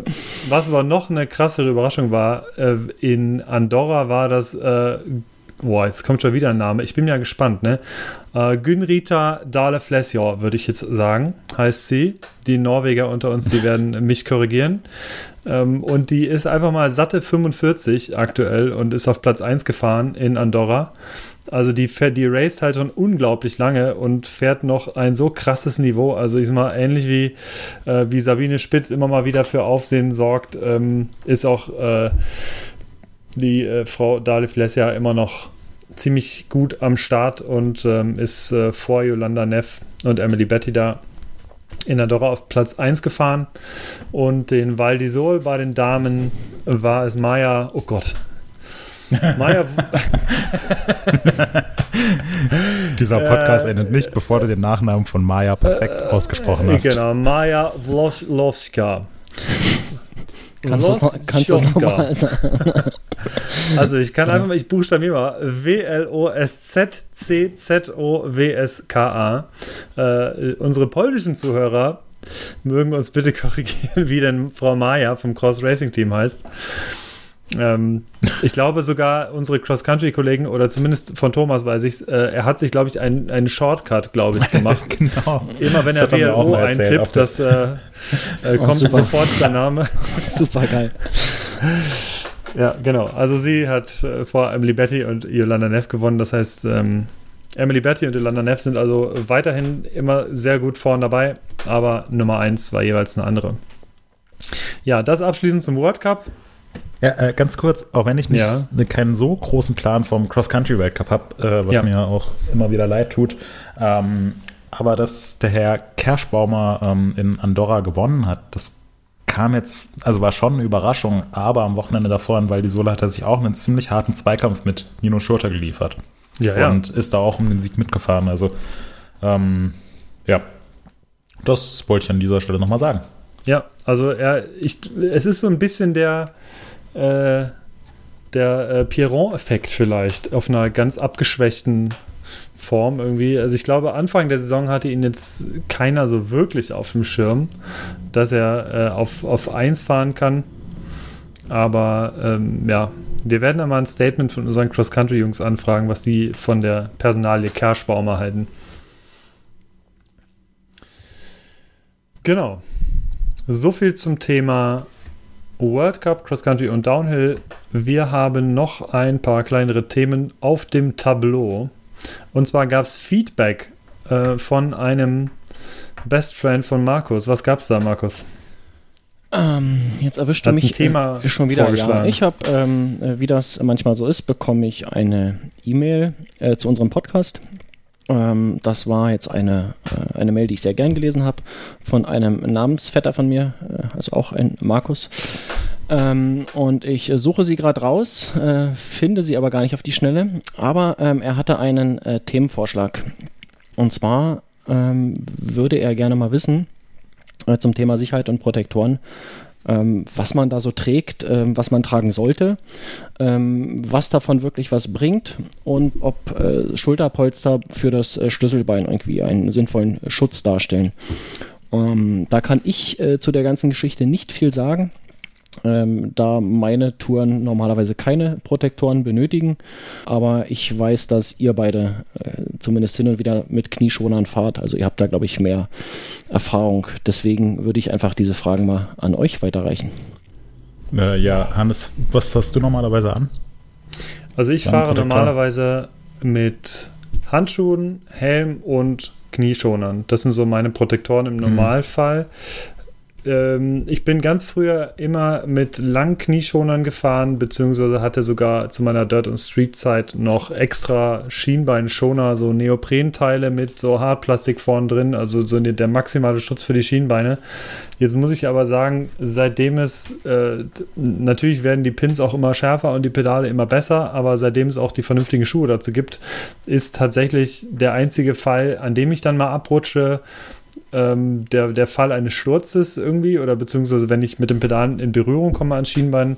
Das passiert eigentlich nur während eines Sturzes und deswegen äh, lege ich nicht mehr so viel Wert auf Schienbeinprotektoren. Das heißt, also Knie brauche ich wirklich häufig oder das passiert immer mal wieder, also lande ich eigentlich fast immer auf den Knien.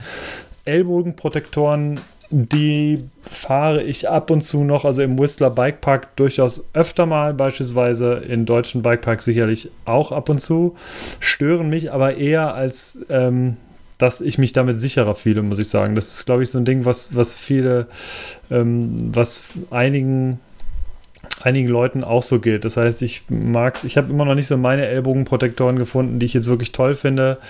Äh, Es sind jetzt gar keine Stylegründe oder so, sondern ich fühle mich damit einfach nicht wirklich wohl. Und ähm, wenn ich unterwegs bin auf Enduro-Rennen oder so, dann trage ich noch einen Rückenprotektor, alternativ halt einen Protektorrucksack.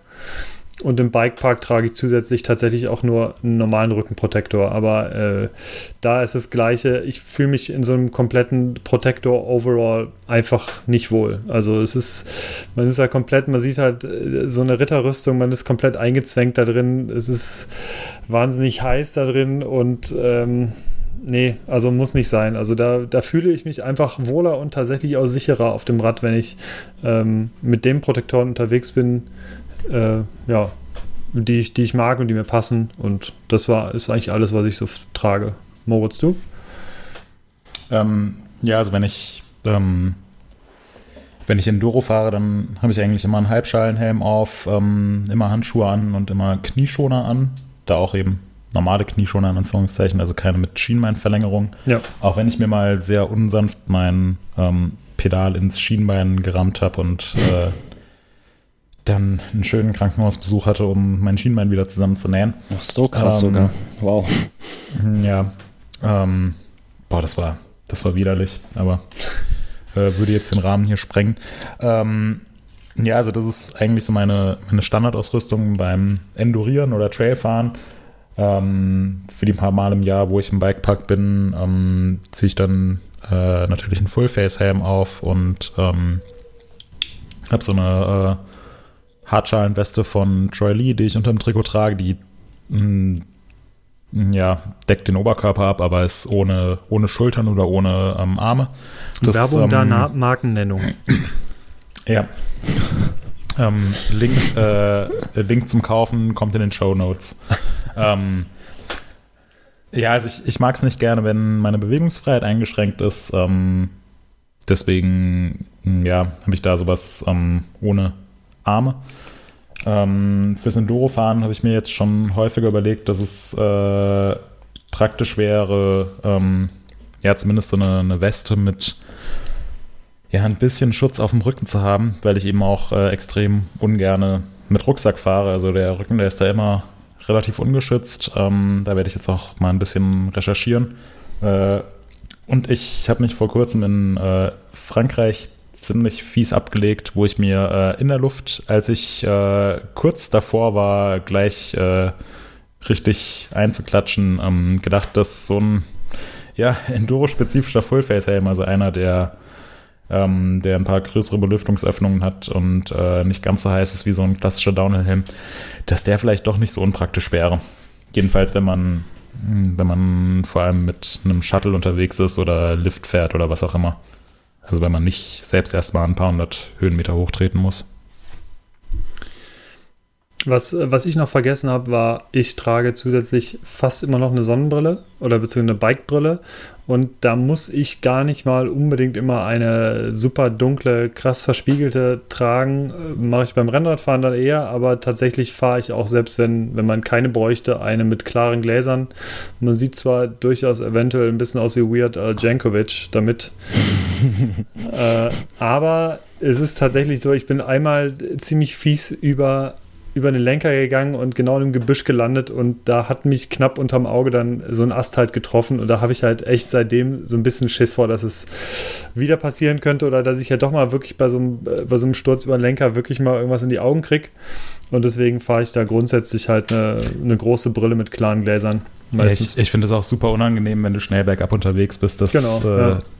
Dass dir erstens der Fahrtwind die Tränen in die Augen treibt und zweitens, gerade jetzt im Sommer, dass du dann auch, äh, wenn du abends unterwegs bist, unzählige Mücken und Fliegen und Stimmt, äh, ja, ist auch ein Schrott und Punkt. so da drin hast. Ja. Ähm, Nach der, spätestens Ja, nach der ich- ersten Bindehautentzündung ist man Ja. da geheilt und dann äh, äh, ist bin ich voll und ganz Brille. bei dir, Hannes, äh, mit, den, mit den klaren Gläsern. Also, ähm, mein lieber Kollege Gregor schwört ja auf die äh, Prism-Gläser von Oakley, dass die ja so toll wären. Habe ich jetzt persönlich noch nicht ausprobiert. Werbung der Ähm, Marken mir persönlich, ja, Ich muss mir mal da so ein, Ähm. so ein Soundboard-Schnipsel bauen. Apropos, wir haben noch keinen gebracht hier ja, von Bang Bang. verrat doch nicht wieder alles. Lass dich doch Äh, mal Moritz, überraschen. die meisten, die meisten äh, getönten Gläser sind mir aber fürs Fahren im Wald einfach viel zu dunkel. Ja. Und ähm, ich, ich werde jetzt keine Marken nennen, aber ich bin mir 100% sicher, dass die meisten Brillen mit klaren Gläsern besser funktionieren. Nicht schlecht, Moritz, nicht schlecht. Ja. Ja. Ja, Ma- Markus hat ihn noch nicht erkannt gerade. Nee. Was, auch ich mache gerade was anderes. Äh, äh, was? Ähm, ja, nee, also äh, die verspiegelten Gläser sehen natürlich geil aus, aber dann letzten Endes eine Brille mit, mit klaren Gläsern. Ja, ja Äh, da bin ich Markus, 100% um bei von- dir. Ja. Und Markus, um noch die Frage von Markus zu beantworten, hilft einem ein Schulterpolster wirklich beim Schlüsselbein? Ähm, das finde ich eine interessante Thematik, weil auch ähm, immer wieder bei den, bei den Downhill-Weltcups ähm, schalten sich dann User ein und sagen, boah, ey, die sind, die sind noch verrückt, die fahren hier nur mit Knieschonern und ohne Oberkörperschutz und die sollen mal ein gescheites Safety-Jacket anziehen und äh, teilweise müssen sie es auch. Also das ähm, ist immer ist immer eine Vorgabe des äh, nationalen Verbandes. Ähm, deswegen sieht man hin und wieder mal, dass Sam Blankensop zum Beispiel Handschuhe trägt, ähm, was er normalerweise nie macht, aber bei manchen Rennen muss er es machen. Ähm, Ach krass, einfach das wusste ich gar nicht. Das ist Das geil, ist von dass, der nationale Verband und nicht die UCI, sagt das? Ja, also es sind, sind die Regeln des nationalen Verbandes. Krass, okay, das wusste ich Ähm, ich glaube, in Frankreich muss man Handschuhe tragen und in der Schweiz auch. Da gab es da gab's dann auch ähm, letztes Jahr, als das Rennen in der Lenzer Heide war, äh, einen ziemlichen Eklat, weil, ähm, weil man da zum Beispiel mit äh, Rückenprotektor fahren muss und ähm, Nico Molelli war dann so spitzfindig, der fährt normalerweise ohne Safety Jacket und ähm, hat sich dann einen, so einen, nee, ähm, das, also da wird tatsächlich mittlerweile ordentlich kontrolliert, auch schon im Training. Ähm, bei Rennen, wo man mit Rückenprotektor fahren muss. Ähm, Mhm. Der hat sich aber einen, so einen, ähm, ja, so einen, so einen soften Rückenprotektor, der sich beim Aufprall verhärtet, ähm, hat er nicht als Safety Jacket getragen, sondern den sozusagen hinten ins Trikot reingeklebt. ähm, einfach damit es Okay. so minimalistisch wie möglich ist und die Bewegungsfreiheit gewährleistet ist. Und ähm, dann stand er am Start und äh, also am Start vom Finale und ihm wurde gesagt, dass er damit nicht starten darf. Und das war ungefähr fünf Minuten vor seinem Start und er konnte dann, ja, konnte das Rennen nicht mitfahren. ähm, und das hat, glaube ich, für ziemlich viel Beef gesorgt, weil er damit im Training immer gefahren ist und ähm, das da auch kontrolliert wurde und nie beanstandet wurde. Hm. Ähm, ja, also es ist, äh, ist dann tatsächlich das Regelwerk des nationalen Verbandes. Und da werden dann auch Möglichkeiten drumherum gefunden, gefunden. Zum Beispiel schneiden sich die Fahrer dann die Handschuhe auf der Handinnenfläche so ein bisschen aus, damit sie eher mit der Haut auf dem Griff äh, sind. Oder was man halt auch ganz oft sieht ähm, bei Rennen, wo, wo Handschuhe Pflicht sind, ähm, siehst du dann ganz viele Fahrer, die zumindest im Training die Handschuhe in der Hosentasche stecken haben. Also die haben sie oben am Start an und ziehen sie dann nach der ersten Kurve aus. ähm, Krass. naja, ähm, bevor ich jetzt abschweife, es gibt immer wieder Diskussionen, was man als Fahrer anhaben sollte und was nicht. Ähm, Gerade bei sowas wie dem Schlüsselbein, ähm, glaube ich, gibt es jetzt auch keine Protektoren, die da wirklich helfen, weil das Schlüsselbein eben oft bricht, indem man den, den Arm ausstreckt und dann ist das sozusagen die Sollbruchstelle. Also äh, ein Schlüsselbein bricht nicht, indem einfach ein stumpfer Schlag, wo ein Protektor helfen würde, draufkommt, sondern es bricht, weil es die Verlängerung vom Arm ist. Und genau, das fängst dich kann mit dem man Arm ab und dann bricht es, ja, ne? das, das kannst du nicht gescheit schützen, also kein Safety Jacket der Welt würde da helfen. Im Gegenteil, es könnte sogar noch ein bisschen blöder damit sein, wenn man plötzlich gezwungen wäre, ein Safety Jacket zu tragen, weil man sich dann irgendwie nicht gescheit abrollen kann. Ähm, der beste Schutz, den man anziehen kann, ähm, beziehungsweise der beste Schutz, den man haben kann, ist, indem man einfach selbst sehr, sehr gut in Form ist. Dafür trainieren die Fahrerinnen und Fahrer extrem viel, ähm, dass sie eben äh, Stürze, die jeden von uns irgendwie für acht Monate äh, ja, ins Krankenhaus äh, transportieren würden, dass die das relativ unbeschadet wegstecken können. Ähm, also die sind sozusagen hart im Nehmen, so kommt es rüber, aber die sind hart im Nehmen, weil sie extrem gut trainiert sind und weil eben die ganze Muskulatur und so weiter dabei hilft, diese, diese ähm, Einschläge und so weiter abzufangen. Ähm, deswegen ist es schwierig zu sagen, dass jetzt die Fahrer pauschal das und das und das tragen sollten oder dass es besser ist, ein Safety Jacket zu tragen oder schlechter. Ähm, und gerade beim, beim Schlüsselbein, ja, da hilft ein Schulterpolster eben auch nicht viel. Für was Safety Jackets super sind, ist ähm, gerade wenn man im Bikepark mal irgendwie blöd abrutscht und da über den Boden schleift oder so oder auch kleinere Stürze. Das ist einfach Rust. Ja, dann, äh, dann hilft das natürlich eine Menge. Ähm, aber auf dem, auf dem Weltcup-Level würde ich mir nicht anmaßen wollen, darüber zu urteilen, was die Fahrer da tragen sollen und was nicht. Ähm, generell finde ich, sollte man anziehen. Ähm, ja, was, äh, also sollte man Protektoren anziehen, in denen man sich wohlfühlt, ähm, die gut passen und dann, ja, so wenig wie möglich, aber auf jeden Fall so viel wie nötig. Und mit denen man am besten in der Liftschlange aussieht. Ja. Ja, das natürlich auch. Ja. Ähm, das, ähm, Moritz, als du gerade noch erzählt hattest mit ähm, den Leuten, die Handschuhe tragen und keine Handschuhe tragen im World Cup, ich hatte das auf deinen äh, Fotos gesehen, in den Fotostories. Ähm, und äh, war total äh, verwirrt, weil ich der Meinung war, dass Handschuhe irgendwie Pflicht sind immer. Und dann gab es halt einige Leute, die sind einfach mal so ganz entspannt äh, mit blanken Fingern da den Berg runtergefahren. Ja. Ähm, ja, also jetzt zum Beispiel mir, in Andorra war es in Andorra war es äh, keine Vorschrift, ohne äh, mit Handschuhen Ja. zu fahren. äh, das, äh, Und da hat man krass. dann zum Beispiel auch gesehen, dass, ähm, also normalerweise ohne Handschuhe sind oft ähm, Fahrer aus äh, Neuseeland und Australien unterwegs. Ähm, ich glaube vor dem Hintergrund, dass es da einfach immer brutal heiß ist und ähm, ja, die Handschuhe da sich dann irgendwann so sehr mit Schweiß vollsaugen, Ja. dass es dass es unfahrbar ist, wobei sich meine Hände dann halt auch irgendwann mit Schweiß vollsaugen. Also, keine Ja. Ahnung, normalerweise sind es die Fahrer aus Neuseeland, die ohne Handschuhe unterwegs sind. Äh, jetzt in Andorra war zum Beispiel aber auch Laurie Greenland ohne Genau, Handschuhe unterwegs oder, aufgefallen. oder Rachel Lafferty. genau. Ja, genau die beiden habe ich Ähm, mir auch aufgeschrieben. ja. Ähm, hm, krass. Und ich weiß nicht genau, wer es mir erzählt hat, aber es hieß dann, dass dadurch, dass man einen direkteren Kontakt zu den, zu den Griffen hat, beziehungsweise das Ganze so ein bisschen ohne Handschuhe ergonomischer ist, ähm, würden die Unterarme auf der Strecke nicht so sehr verkrampfen, weil es da ja, äh, die Strecke ist knapp fünf Minuten lang und die letzten beiden Minuten sind unfassbar steil, da hängt man die ganze Zeit an den Bremsen und einfach um, um Armpump und so weiter vorzubeugen, wären da ein paar Fahrer ohne Handschuhe unterwegs gewesen. Krass. Na, ich habe es mir irgendwann abgewöhnt, mit Handschuhen zu fahren, zumindest hier auf den äh, einfachen Touren.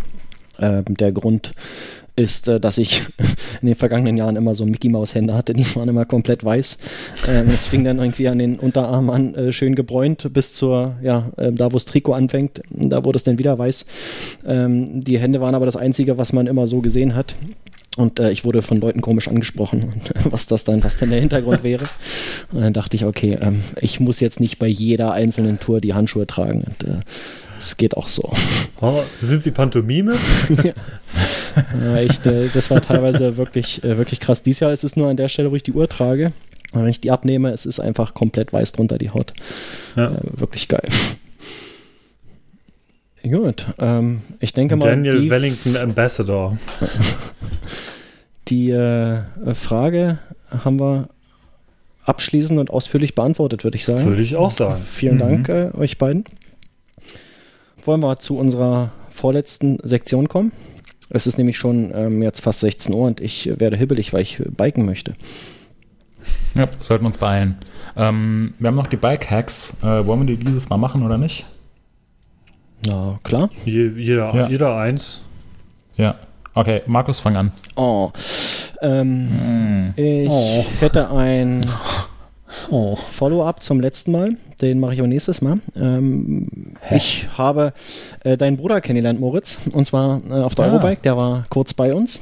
Mhm. Und ähm, der hatte etwas mitgebracht, äh, ähm, ja, was heute das äh, Thema ja sein soll. Und zwar geht es um äh, Werkzeug für unterwegs.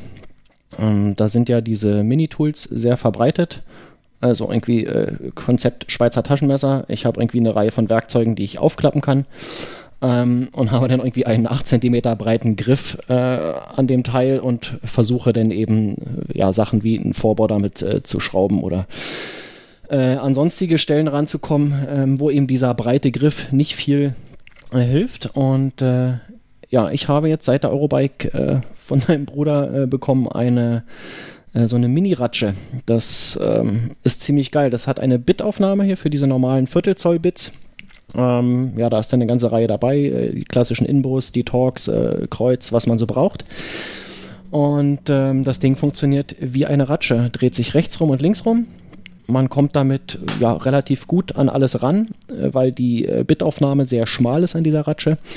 Und wenn es doch mal nicht reicht, kann man das Bit auch ans Griffende stecken und dann hat man ja sowas wie eine Art Schraubendreher. Und das ist einfach hammermäßig geil.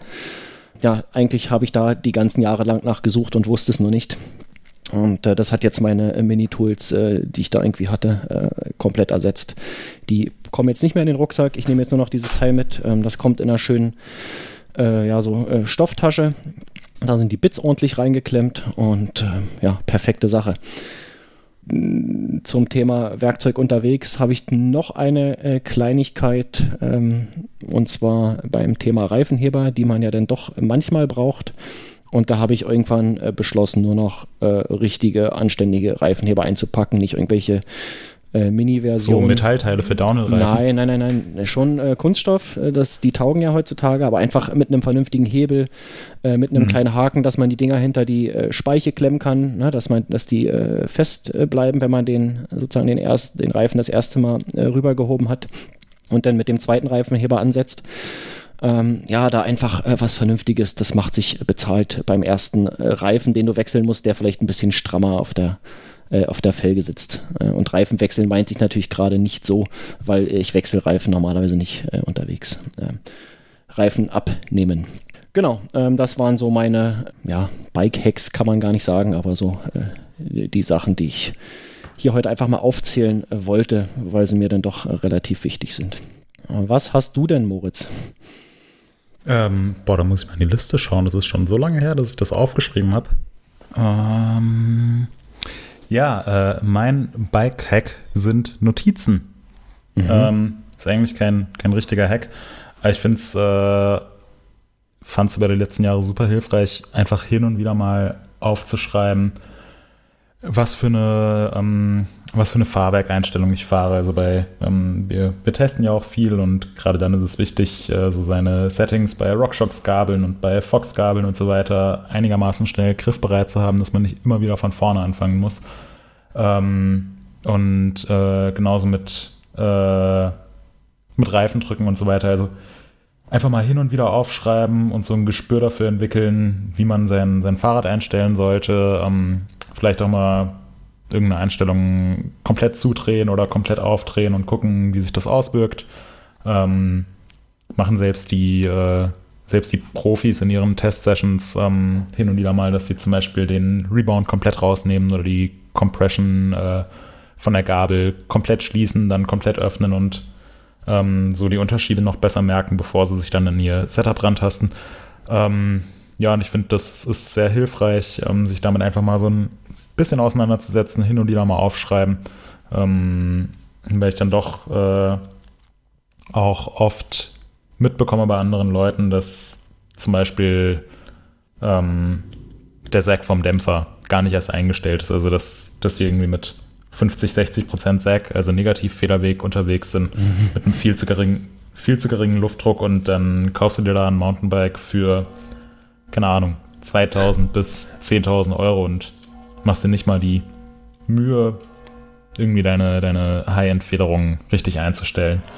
Und ähm, ja, wer sich, wer sich damit nicht beschäftigt, sollte das definitiv tun, weil es eine riesige Auswirkung auf das, auf das Fahrverhalten des Fahrrads auf dem Trail hat. Ja, das ist eine gute Idee. Ja. Das war's von mir. Und auch ich bedanke mich äh, bei meinem Bruder für das ähm, sehr praktische, äh, für die sehr praktische Mini-Ratsche. Ach, du hast Der sie auch? auch. ja. Geil. Sehr schön. Ja. Ja, wir bleiben Hannes, bei hast Tools. du auch eine Mini-Ratsche? Äh, ich habe tatsächlich eben äh, jene Mini-Ratsche auch schon seit zweieinhalb Jahren, ja. Äh, die Hm. von Topic. Ähm, nutze sie eigentlich relativ wenig, muss ich ganz ehrlich gestehen. Ähm, was aber daran liegt im Prinzip, dass sie hier oben einfach irgendwie ihr Dasein fristet und äh, ich grundsätzlich in den Rucksäcken immer andere dabei hatte. Aber jetzt fahre ich, und das hatten wir schon mal erwähnt, ich glaube, in einer der ersten Folgen war es, da hatten wir gerade die Awards besprochen und da ist es, glaube ich, ganz knapp, bin ich in die Top 3 gekommen. Ähm, ich wollte als ein richtiger Bikehack ist es auch nicht, aber äh, ein, cooles Tool für unterwegs, das OneUp EDC Tool vorstellen, was ich jetzt äh, an zwei Rädern montiert habe, beziehungsweise ähm, die, die äh, Schale dafür, die Aufnahme an zwei oder ja, nee, an, an drei Rädern aktuell montiert habe. Mm, Es ist ein Tool, was man im, äh, im Gabelschaft verankert und an Stelle einer Ahead-Kappe kommt diese, ja, im Prinzip diese Aufnahme für dieses Tool zum Einsatz. Das, diese Aufnahme sorgt einerseits für die, für die Vorspannung des Steuersatzes, äh, andererseits für die Aufnahme dieses Tools, damit es nicht äh, umherwackelt. Äh, das, das Tool ist relativ schmal gehalten und kommt in einer, ja, in so einer äh, runden Hülsenform und hat alle wichtigen Sachen auch an Bord, plus ein kleines Extrafach noch, wo man zum Beispiel äh, so, so ein kleines äh, Max-Salami ähm, äh, Durchstechgerät und so diese, diese, kleinen, diese kleinen Würste zum Abdichten von, von größeren Rissen in, in tubeless äh, aufgebauten Reifen. Ähm, ähm, ja, ähm, reparieren kann äh, gibt es also jede Menge Platz dafür noch in dieser Hülse drin und diese Hülse wird einfach von oben in den Gabelschaft ähm, reingedrückt und verbleibt dort und ist also das unauffälligste Tool, was man eigentlich haben kann. Da ist auch tatsächlich ein halbwegs ordentlicher Reifenheber dabei, der direkt aus dieser Hülse auch gemacht ist. Das funktioniert gar nicht so schlecht mit dem Teil und damit bin ich jetzt seit äh, diversen Monaten wirklich sehr zufrieden. Äh, das Einzige, was man dafür machen muss, ist, und das ist offiziell nicht, oder soweit ich weiß, offiziell nicht von den meisten Federgabelherstellern äh, erlaubt, beziehungsweise man muss halt mit seiner Garantie da irgendwie aufpassen. Man muss ein kleines Gewinde äh, in den Gabelschaft schneiden. Das ist sehr dünn und umfasst wenige Umdrehungen, aber das ist halt wichtig für diese Aufnahme. Und ja, das, keine Ahnung, kostet glaube ich irgendwie 30 Euro. Und dann dieses Werkzeug, das braucht man halt einmalig. Also am besten, wenn man sich sowas kauft, schnappt man sich vielleicht noch einen Kumpel und dann kauft man sich nur einmal das Werkzeug und mehrmals das Tool. Und ähm, ja, man muss also ein kurzes Gewinde reinschneiden und dann kann man das schon verwenden. Und das ist so mein persönliches oder äh, eins, eins der coolsten Sachen, die ich in letzter Zeit halt fahre, weil ich mir alles andere halt spare für eine kurze Runde. Ja. Wir machen es wie beim letzten Mal. Ähm, falls unter unseren Hörenden äh, jemand noch ähm, interessante Bike-Hacks-Tipps, äh, Hinweise auf Tools oder sonst was hat, schreibt uns in die Kommentare. Wir erwähnen das gerne in der nächsten oder einer der nächsten Episoden. Und äh, damit kommen wir jetzt schon wieder zum vorletzten Thema, glaube ich. Ne? Wir hatten mal angefangen vor einer Weile ähm, das Thema Wir und unsere Bikes hatten ja kurz ausgeführt, welche Bikes wir besitzen, äh, haben dabei erfahren, dass Moritz, äh, ich glaube, zweieinhalb Fahrräder hat. Und äh, Hannes, äh, glaube ich, keine Ahnung, äh, war schon zweistellig, oder? Nee, nee, nee. Nee, äh, acht hattest du, glaube ich, ne? Ich glaube aktuell 8, ja. Ja, und äh, das wollten wir heute einfach mal fortführen und ähm, euch äh, ja, äh, weitererzählen. Und äh, da fangen wir doch einfach mal an mit unserem ersten Mountainbike. Ähm, und ich denke, Moritz äh, kann mal erzählen, was sein erstes Mountainbike war und äh, wann das, äh, wann das sein erstes Mountainbike war. Mein, mein erstes Mountainbike war entweder ein GT Arrowhead. Das, da war ich in der, irgendwann in der boah, Grundschule oder so. Ähm, also das erste richtige, richtige Fahrrad, was ich mir selbst gekauft habe und so, war ein Specialized P2. Geil. ähm, als, ich, als ich 16 war ähm, und gerade ein äh, Auslandsjahr in den USA verbracht habe, äh, an einem ziemlich coolen Ort, wo man sehr schön Fahrrad fahren konnte. Ähm, kurz bevor ich das gemacht habe, äh, hat mich mein äh, Bruder, also dieser Typ mit den Ratschen, ähm, mit nach Winterberg in den. Bikepark genommen, ähm, weil der damals schon ganz, ganz viel Fahrrad gefahren ist. Ähm, er hat mich mitgenommen, hat mir ein Fahrrad ausgeliehen und Protektoren gegeben und so. Und dann sind wir einfach mal einen Tag lang äh, ja, so Downhill und Freeride und so gefahren. Und das fand ich so cool, dass ich mir dann auch direkt ein Fahrrad kaufen musste. Äh, es war ein Specialized P2 mit Dirt-Reifen und furchtbaren Bremsen, die alles gemacht haben, außer zu bremsen. Ähm, und damit bin ich dann Mit dieser sackschweren Mazzocchi äh, Z1 Dirt Jumper oder so, ne? Oder was war da drin? drin? Oder hieß die Äh, da war nur eine, Dirt Jumper, Mazzocchi Dirt Jumper? Ja, eine- mit so äh, die Stahlstandohren und so? DJ2. 2002 hieß sie noch Z1 Dirt Jumper und Ja, ab genau. 2003 Hm. nur Dirt Jumper. Ja, gut, dass wir Ja. dich haben. Wandelnde Lexikon. Genau. ähm, ja, damit bin ich dann, äh, habe ich dann versucht, Downhill zu fahren. Und das war toll. Geil. Hannes. Äh, mein erstes richtige Mountainbike war, das habe ich mir 2001 gekauft. Das war ein Castor DS. Und Von Bike Mail Order. Genau, Bike Mill Order hatte nämlich damals, äh, wie ganz viele Läden eigentlich zu, zu der damaligen Zeit, äh, eigene China- oder Taiwan-Rahmen gelabelt, sahen alle ziemlich gleich aus, so Dual Slalom, da war Dual Slalom ja noch der große Hit. Äh, Dual Slalom-Rahmen, äh, Schrägstrich Dirt-Rahmen und das äh, war also ein Dirtbike, was ich mir aber damals noch mit Schaltung aufgebaut habe. Und äh, mit Kettenführung und das war so Dirt, Dirtrad mit 130 mm Z1 Dirt Jumper 3, äh, DMR ähm, Wingbar Lenker, so ein Stahllenker, der hatte noch so eine Querstrebe oben. Unkaputtbar das Ding. Ähm, es wog, äh, ich glaube, 16,5 Kilo. Und äh, ja, Odi, Odi-Griffe, nee, Uri-Griffe, diese ganz, diese ganz dicken. Äh, genau, und das war so mein, mein Rad, mit dem ich ganz viel im Skatepark rumgehüpft bin in erster Linie und auf den damaligen Street Sessions im äh, äh, Kölner und Düsseldorfer Umland irgendwie immer am Start war. Und wir sind tatsächlich auch, ich bin glaube ich 2003 das erste Mal in, im Bikepark Winterberg gewesen. Und dort, äh, ja, dafür habe ich mir dann noch eine alte Green Mecca Scheibenbremse dran gebaut für vorne, weil man ist ja traditionell mit, mit einer Bremse nur gefahren, Dirt Jump. Und ja, fette High-Roller-Reifen halt vorne und hinten drauf gezogen statt Street-Pellen und dann war das halt mein Freeride-Rad. Also das ist auch bis 2008 so geblieben. Da haben zwar die Dirtbikes gewechselt, aber 2008 kam dann erst das, das erste Fully und das war ein Transition Bottle Rocket. Ja. Damit bin ich auch meine erste richtige Tour gefahren, wie du dich vielleicht erinnerst, Markus. Geil, hatten wir erst, vorher, ne? ja, ich bin mich vorher immer irgendwo einfach den Berg hochgeschoben und dann sind wir da irgendwie runtergefahren. Und 2008 bin ich mit dem 18 Kilo Fully das erste Mal eine Tour gefahren. Trümmer. Ja, und da hatten wir dann direkt, ich bin äh, noch, ich, genau, 36er Kettenblatt vorne gefahren und Rennradkassette. Und wir sind, glaube ich, 900 Höhenmeter gefahren und aber weil äh, man das 40 einfach so Kilometer. das hat man einfach so gemacht. Das war Ja. halt so. Ja. Das war, das war schon krass. Ich bin noch einmal abgestiegen. Sonst bin ich eigentlich alles gefahren. Ja. Ja. Cool. Und wie bei dir? Mein erstes ernsthaftes äh, Mountainbike war ein Cannondale ähm, Cross Country Hardtail, ein F700, ähm, 2000er Modelljahr. Das habe ich mir äh, gekauft, äh, ja, weil ich einfach äh, Bock auf Mountainbiken bekommen hatte. Äh, wie es dazu kam, äh, werden wir gleich klären, wenn wir darüber sprechen, wie wir zum Biken gekommen sind.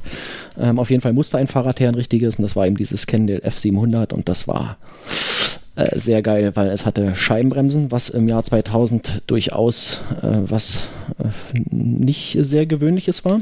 Was für welche waren das? Ähm, es waren hydraulische Scheibenbremsen, was noch ungewöhnlicher war. Und zwar, ähm, es waren Magura Clara, was nicht so geil Oh, war. die, die guten. die hatten, die hatten das Problem, dass die äh, an den äh, Griffen undicht geworden sind und zwar äh, gefühlt alle. Also ich hatte zwei dran und habe beide ähm, auf Garantie getauscht bekommen. Ich hatte die Julie ebenso. Äh, das war Das noch Problem. die, die noch äh, darunter angesiedelte. Ja. Ne? Also äh, Julie, Clara, dann kam die Luise und Luise. Gustav M war. Äh, das waren, glaube ich, die vier äh, Diskbremsen, die sie damals hatten. Mhm. Ähm, ja, das Fahrrad an sich war geil. Das habe ich äh, viele Jahre gefahren. Ganz, ganz viele Kilometer damit weggerissen. Ähm, hatte diese ähm, Headshock-Gabel, ähm, die nach einem etwas anderen Konzept funktioniert als die Gabeln heute. Ich weiß nicht, ob es die heute überhaupt noch gibt, die Headshock. Vielleicht in irgendwelchen Citybikes in, in kleinerer Ausführung. Gibt es ja. Ja, und ähm, das war auch so ein bisschen komisch, weil der, äh, ja, die Lagerung der, der Gabel war eben nicht über so Buchsen wie in einer Federgabel, sondern da gab es äh, auf einem Vierkant äh, so ähm, Nadelkugellager. Oh, nee, nicht Nadelkugellager, das widerspricht sich. äh, gab es Nadellager auf so einem Nadellager. Vierkant wo eben der, der eine Teil rübergerollt ist. Ähm, die Feder war mit Luft ähm, und über diesen Nadellager war ein Faltenbalg, der vor Staub und Feuchtigkeit sch- schützen sollte.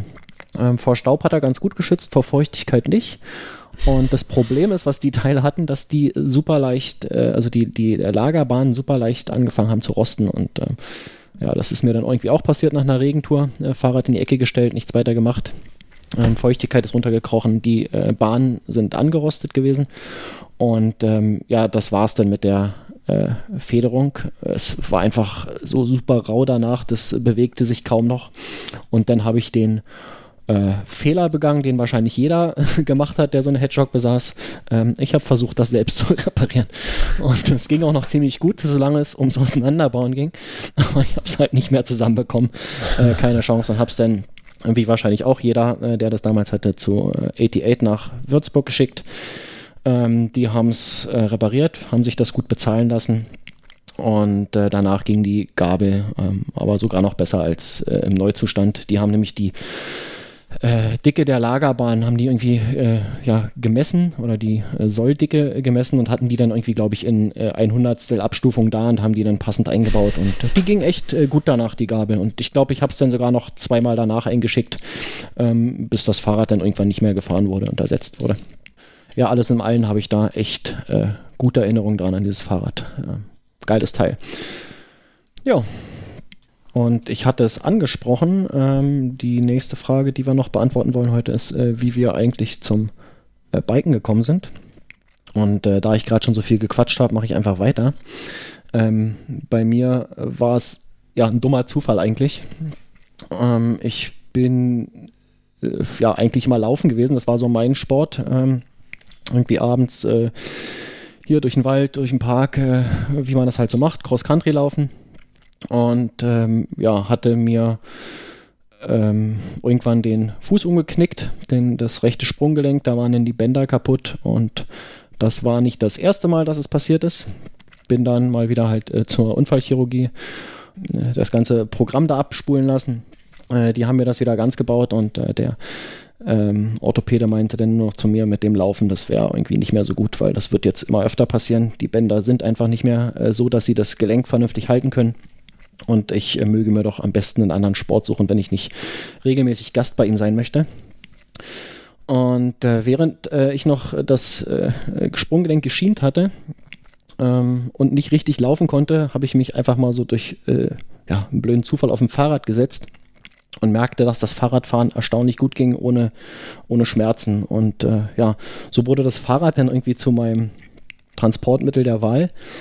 Und ähm, ja, irgendwie wollte ich dann weiterhin in der Natur sein. Also das Laufen, wie gesagt, hatte ich immer Cross-Country gemacht und ähm, ja, da blieb dann eigentlich nichts anderes, als äh, auch mit dem Mountainbike zu fahren. Und ähm, so ergab sich das. Und dann kam halt kurze Zeit später auch dieses erwähnte Kendale ins Haus. Und äh, da fing dann die Geschichte an und nahm ihren Lauf. Moritz, wie bist du denn zum Biken gekommen? Du hattest es, glaube ich, auch schon so ein bisschen angedeutet. Habe ne? ich, hab ich eben schon erzählt. Das war Durch- die gesamte Story einfach. Dein Bruder ist schuld. Yep. Okay. Das war die gesamte Story. Okay. Dann kommen wir halt auch noch zeitig Feierabend hier. Äh, Und äh, Hannes, du hattest das auch schon erzählt, ne? Mit- ganz, ganz grob. Äh, also ich bin durchs, ich bin durch äh, meinen Kollegen Marc oder beziehungsweise von äh, Marc, der früher auch mal für MTB News eine Weile aktiv war und mittlerweile äh, auch eine Fahrtechnikschule und mehr betreibt. Der hat letztens auch für uns Fahrtechnik ähm, geschrieben. Über den bin ich zum Biken gekommen. Er hatte nämlich, äh, also wir waren abends auf einer Party und äh, irgendwie, wie das so ist, irgendwie war er mir ziemlich feucht fröhlich und er ist halt mit seinem Mountainbike wie immer dahin gekommen und äh, das lief dann darauf hinaus, dass wir irgendwie relativ spät abends und ähm, sicherlich auch ähm, ein bisschen angefeuert durch das ein oder andere Bier, was wir schon getrunken hatten, äh, feststellen konnten. Oder hatte er gezeigt, dass, dass man Dreiertreppen runterdroppen kann. Äh, allerdings alle- mit, mit dem großen Unterschied, dass, äh, dass Marc nichts getrunken hatte. ähm, und äh, wir haben das natürlich alle nachgemacht und konnten das irgendwie auch machen. Und ich bin dann zum ersten Mal mit seinem, äh, mit seinem Chaka äh, darunter gedroppt und äh, das hat mega Bock gemacht. Da war eine Judy, eine Rocktox Judy drin und ich fand es sehr faszinierend, dass eine Federgabel einfach federn kann. und äh, dass das echt Spaß macht, mit so einem Fahrrad zu fahren. Und dann, ähm, ja, hat es nicht lange gedauert und dann wurde mein Sparbuch geplündert mit eben jenem Castor DS. Und äh, so sind wir verblieben und sind auch noch äh, viele Jahre dann zusammen Rad gefahren. Und tun es teilweise auch heute noch, ja. Genau. Er hat mich auch ins Forum geführt übrigens. Damals, das da dann- Das wäre nochmal dann äh, ein äh, Thema Frage, für, für eine andere Episode. genau. Ja. Schön. So, dann haben wir es eigentlich an Themen, ne? Ja, würde ich auch sagen. Ähm, wie schließen wir denn Fragen dann für ab? den nächsten? Aha, nee, nee, nee, nee, nee. Was wir letztens Werb vergessen hatten, ähm, genau, schaut, was ich gekauft habe. Das ist letztens ausgefallen, warum auch immer. Ich glaube, wir hatten keine Zeit und äh, wir beide mussten pünktlich los. Ne? War es so? Mhm, Ich genau, glaube, so ja. war es. Ähm, aber äh, aufgehoben ist nicht aufgeschoben. Ne? Und das war genau falsch rum. Aufgeschoben ist nicht aufgehoben. Ähm, was gab es denn bei dir, Hannes? Ich habe mir tatsächlich wieder eine äh, ziemlich große Neuanschaffung äh, geleistet. Äh, Ich habe auch mal wieder mein, mein Sparbuch geplündert. Nee, ich hatte da jetzt eine Weile ähm, immer wieder Geld zurückgelegt und habe mir das jetzt mal geleistet. Ein neues Objektiv, ein Sigma 150 600 Millimeter Contemporary. Es ist also eine ziemlich starke oder ziemlich große Brennweite, das heißt ein Teleobjektiv. Und ähm, ja, das habe ich jetzt, benutze ich jetzt für äh, alle möglichen Sachen. Habe es in, den letzten, äh, in der letzten Woche auch schon ziemlich viel genutzt. Bin bisher sehr zufrieden, ist ein cooles Teil und äh, hat einfach ein sehr gutes Preis-Leistungs-Verhältnis. Genau. Moritz, was gab es bei dir? Äh, bei mir gab es auch Kamerakram. Ich habe mir eine neue Nikon D750 gekauft, weil meine alte äh, im Arsch war. Ähm, dazu habe ich mir noch eine, Hast du eine neue Nikon- oder eine gebrauchte gekauft? äh, eine neue habe ich gekauft. Krass. Ja. Ähm, und dazu habe ich noch eine Nikon D4S gekauft, äh, die ein bisschen schneller ist und weil ich sowieso für die Weltcups äh, zwei Kameras brauche. Und äh, außerdem heute frisch gekauft, ähm, wirklich ein paar Minuten vor dem Podcast bestellt, eben schon die Versandbenachrichtigung bekommen. Ähm, Adiletten. Du geiles Teil. Der schuf für jeden Anlass. Vom Bewerbungsgespräch bis zur Hochzeit und dann irgendwann auch zur Beerdigung. Äh, schwarze Adiletten. Ich bin gespannt, ob es mir passen. Ich habe gehört, die fallen sehr, sehr klein aus. Ähm, deswegen habe ich mir jetzt äh, ein Paar auch mal in Größe 47 bestellt. Obwohl ich eigentlich so 44 trage. Ja. Ich bin gespannt. Ähm, ich gebe dir gleich einen Tipp. Ähm, für diese Schuhe, Gib mal einen Tipp. äh, lass die nicht draußen in der Sonne stehen, äh, weil dann passen dir auch die Bleichen die 47er nach. Nee, die ausbleichen nicht unbedingt, aber die werden kleiner. Und dann ist auch äh, nach kurzer Zeit eine 47 äh, für dich zu klein. Oh, habe ich euch erzählt, dass ich gestern mein Auto umparken musste, damit ich keinen Strafzettel bekomme, Das war auch zu geklappt hat, weil ich klein, einen ne? Strafzettel bekommen habe. Nee, ja, ich hatte vorher so eine, äh, ich hatte vorne in die Windschutzscheibe so eine, so eine Parkscheibe aus Plastik gelegt und komm hin und die Plastikparkscheibe äh, ist geschmolzen. Geil. Das war der Knaller. Und im Auto waren es ungefähr 60 Grad und ich konnte das Lenkrad nicht anfassen, weil es so heiß war. Hammer. Ja. Äh, Bild davon poste ich in den Show Notes. Cool. So, dann fehle ich noch. Äh, ich habe mir in der Zwischenzeit äh, ziemlich viel gekauft, glaube ich. Ähm, aber eine bike-spezifische Sache und ich dachte, die erwähne ich heute mal. Und zwar fürs Mountainbike habe ich mir neue Griffe gekauft. Äh, namentlich von Ergon die GA2. Werbung. Äh, genau, benannte Marken. Ähm, Werbung. Nee, Hannes, wie ging der Spruch? Werbung da Markennennung. Genau. Äh, Ich habe mir Griffe gekauft, Ergon GA2. Und äh, die sind toll. Ja, kann ich nur sagen. Äh, sehr geil, sehr ergonomisch, ähm, auch auf längeren Touren. Ähm, angenehm. Ja, ich habe sie nur ohne Handschuh getestet, wie gesagt. Ähm, denke mal, die funktionieren auch mit Handschuhen gut. Das war's denn. Und jetzt sind wir wirklich durch, oder? Wie war denn dein Bier, Ja. Moritz? Äh, das Biere. erste war gut, das zweite war auch gut. Ja, Plural. Biers. Die Biers, ja. Hannes? Ja, ich äh, habe das ja nur nicht das erste Mal getrunken und ich muss sagen, nach Gösser ist es tatsächlich echt das leckerste naturtrüber Radler, äh, was ich bisher äh, getrunken habe. Also ich kann es auch nur empfehlen, gibt es so im Großraum Dresden wahrscheinlich und vielleicht darüber hinaus noch. Feldschlösschen, naturtrübes Radler, Werbung da, Markennennung, lecker. Jo, und bei mir hat es auch gepasst. Ähm, Kaffee Frappé selbst gemacht, ähm, mit ein bisschen mehr Milch als sonst, ähm, aber trotzdem schön kalt. Und äh, Club Mate, Werbung dann Marken- Markennennung, äh, auch äh, geil wie immer. War da eigentlich ein äh, Schuss drin? Nein, natürlich nicht. Höre ich mich Also so an. sich eigentlich, äh, nee, bietet sich ja eigentlich beides an. Also sowohl äh, ja, ja, könnte man Kaffee, tatsächlich äh, beides als auch, machen. Gibt's ja äh, auch. Wodka mit- Mate Ja, war das. ja. vor, allem, Schunk äh, und- vor, allem, vor allem bei Club Mate finde ich es mittlerweile ganz komisch, das ohne Alkohol zu trinken. Ähm, ja, kann ich jetzt nicht zu sagen. ich trinke es äh, ausschließlich ohne Alkohol, weil ich äh, damit irgendwie versuche, über den Tag zu kommen hier. Und Hast, hast, du, hast du übrigens gerade in den Shownotes leckerstes naturtrübes Radler geschrieben? Naturtrüb, ne? Na, so. Habe ich. Ähm, genau, Mate ohne Alkohol. Ich weiß aber auch von vielen Leuten, da, dass die das als äh, Chunk trinken mit Wodka. Aber ist mir nichts. Was? Äh, Chunk heißt das, äh, Club Mate Wodka. Ah. Äh, Gibt sogar, glaube ich, einen Wikipedia-Artikel. Ähm, Chunk. Jo, Chunk. Chunk. S-T-S-C-H-U-N-K. Ähm, jo, Mate Mixgetränke. Wird verlinkt. Guckt euch an. Ihr wisst da Bescheid. Chunk, tatsächlich. Hackers Cocktail. Ja, ist halt äh, zielgruppenspezifisches Getränk. Ja. Ne? Ja. Kennt ihr, kennt ihr Cobra? Nee. Äh, Cola Brandwein? Es wurde mir eben empfohlen, dass ich das nochmal trinken soll. lass lass Nein, weil ich, ich, ich, ich frage nur, ich frag nur, weil ich das selbst nicht kannte. Oh, Feier. Und ich bin jetzt auch nicht so der äh, Brandwein-Typ.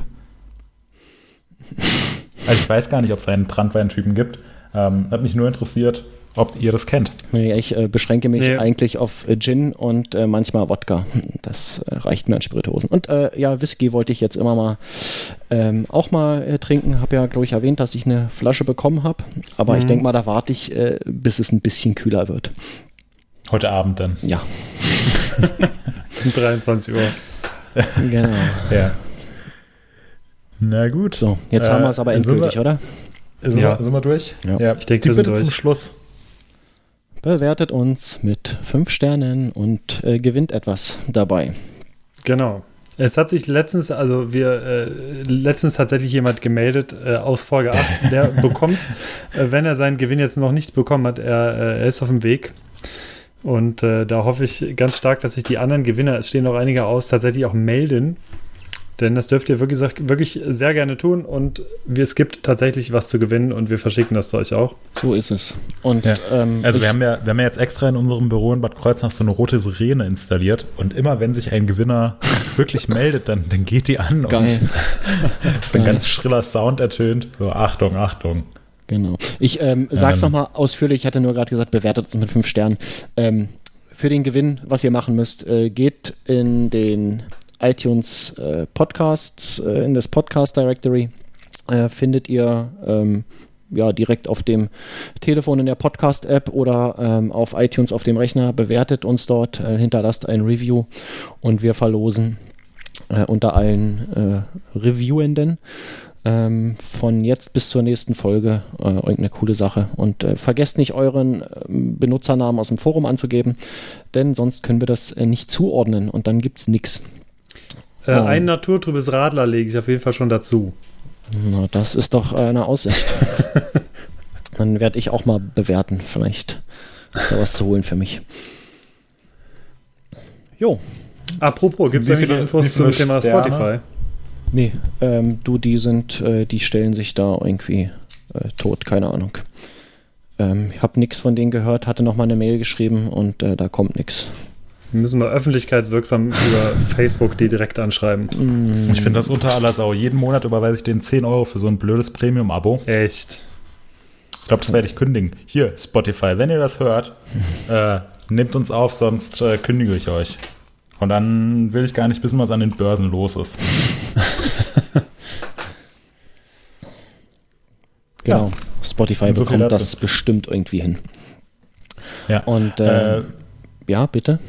Ja, wie viele Sterne würden wir uns heute geben? Oh, ich würde mir, glaube ich, heute, also mir würde ich fünf Sterne geben, ähm, euch aber auch. Ja, hm. ich fand's auch. Ich fand's auch sehr gut. War ein bisschen zu warm heute. Es gibt vielleicht einen Punkt Abzug. Ja, das finde ich auch. Ein Punkt Abzug für Markus. ähm, aber ist dann im Mittel immer noch 4,66 Sterne. Darauf Das hast du sehr lässt schön, sich aufbauen. das hast du auch ganz schnell ausgerechnet. Sehr schön. Ja. Cool. War eigentlich nur geraten. Ja, dann musst du erstmal Ja. einen Chunk trinken, dann läuft das auch. Dann weiß es direkt. Genau. Das ist ja der Hacker-Cocktail. Äh, ja, genau. Ich werde jetzt erstmal Markus, Fahrrad willst du jetzt eigentlich wirklich noch Fahrrad fahren Na gehen? klar. Das ist, ist nicht gut Ähm, äh, bei der Hitze. Hier sind jetzt 36 Grad, das ist perfekt zum Ja, also Fahrradfahren. jetzt geht's gerade los hier. gerade so Herzkreislauf von älteren Menschen, Ja, zu denen solange du ich ja das- durchaus zählst. Solange ich das jetzt noch kann, mache ich das auch. Nee, nee, noch, Ja. noch kriegt die Pumpe das hin und solange das der Fall ist, äh, wird das Ja. gemacht, ganz klar. Wa- wann war dein erstes Mountainbike nochmal? Ich glaube 74, ne? Genau, ich habe das quasi damals erfunden in Marin County, wenn ihr euch erinnert. ja, äh, Gary Yaschen. Ja. Ja. Also neben, neben dieser supergeilen Ratsche von meinem Bruder sollte Markus vielleicht doch so ein, so ein Notfall-Handy mit besonders großen Tasten einpacken. Du Assi. so, zwei, so zwei Defis noch so links und rechts montiert. ja. Nee, ich habe natürlich, äh, ich bin elektronisch verbunden mit äh, wichtigen Personen und ähm, das wird schon alles kontrolliert. Apropos elektronisch, ich glaube, du bist der einzige Mensch in deinem Alter, der kein E-Bike fährt.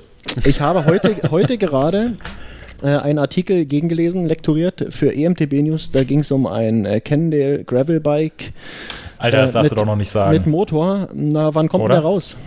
Achso, nee. Doch. Das ist okay, denke ich. Ne? Da gibt es jetzt okay. bis Donnerstag zumindest kein Embargo. Und Ja. das ist tatsächlich, ich muss sagen, das ist das erste E-Bike, was mich äh, tatsächlich, wo es mir in den Finger kribbelt, äh, wo ich so einen äh, kleinen haben will Reflex ähm, hatte, selbst hier fürs, fürs Flachland. Also das, glaube, das wäre was für mich. Ja. Mal gucken, Müssen ob dann ich da auch sowas. Kennzeichen dran? Äh, nee, das ist ja nur so ein 25 km/h E-Bike. Echt? Ach, ach so, nee, das, äh, ah, ja. Nee, ich dachte, das würde bis 45 km/h gehen, Nee, aber da habe ich heute äh, Morgen den habe ich gelernt, das zugehört. heißt S-Pedelec, diese Teile mit 45 km/h. Nee, ähm, nee, weil das hat ja diesen, äh, diesen Bosch Active Line Motor drin und ich Ja. dachte, das würde deswegen bis 45 gehen. Nee, Dann Werbung der das auch, weil es ein Markennennung. E-Gravelbike ist. Ja, genau, Werbung der Markennennung.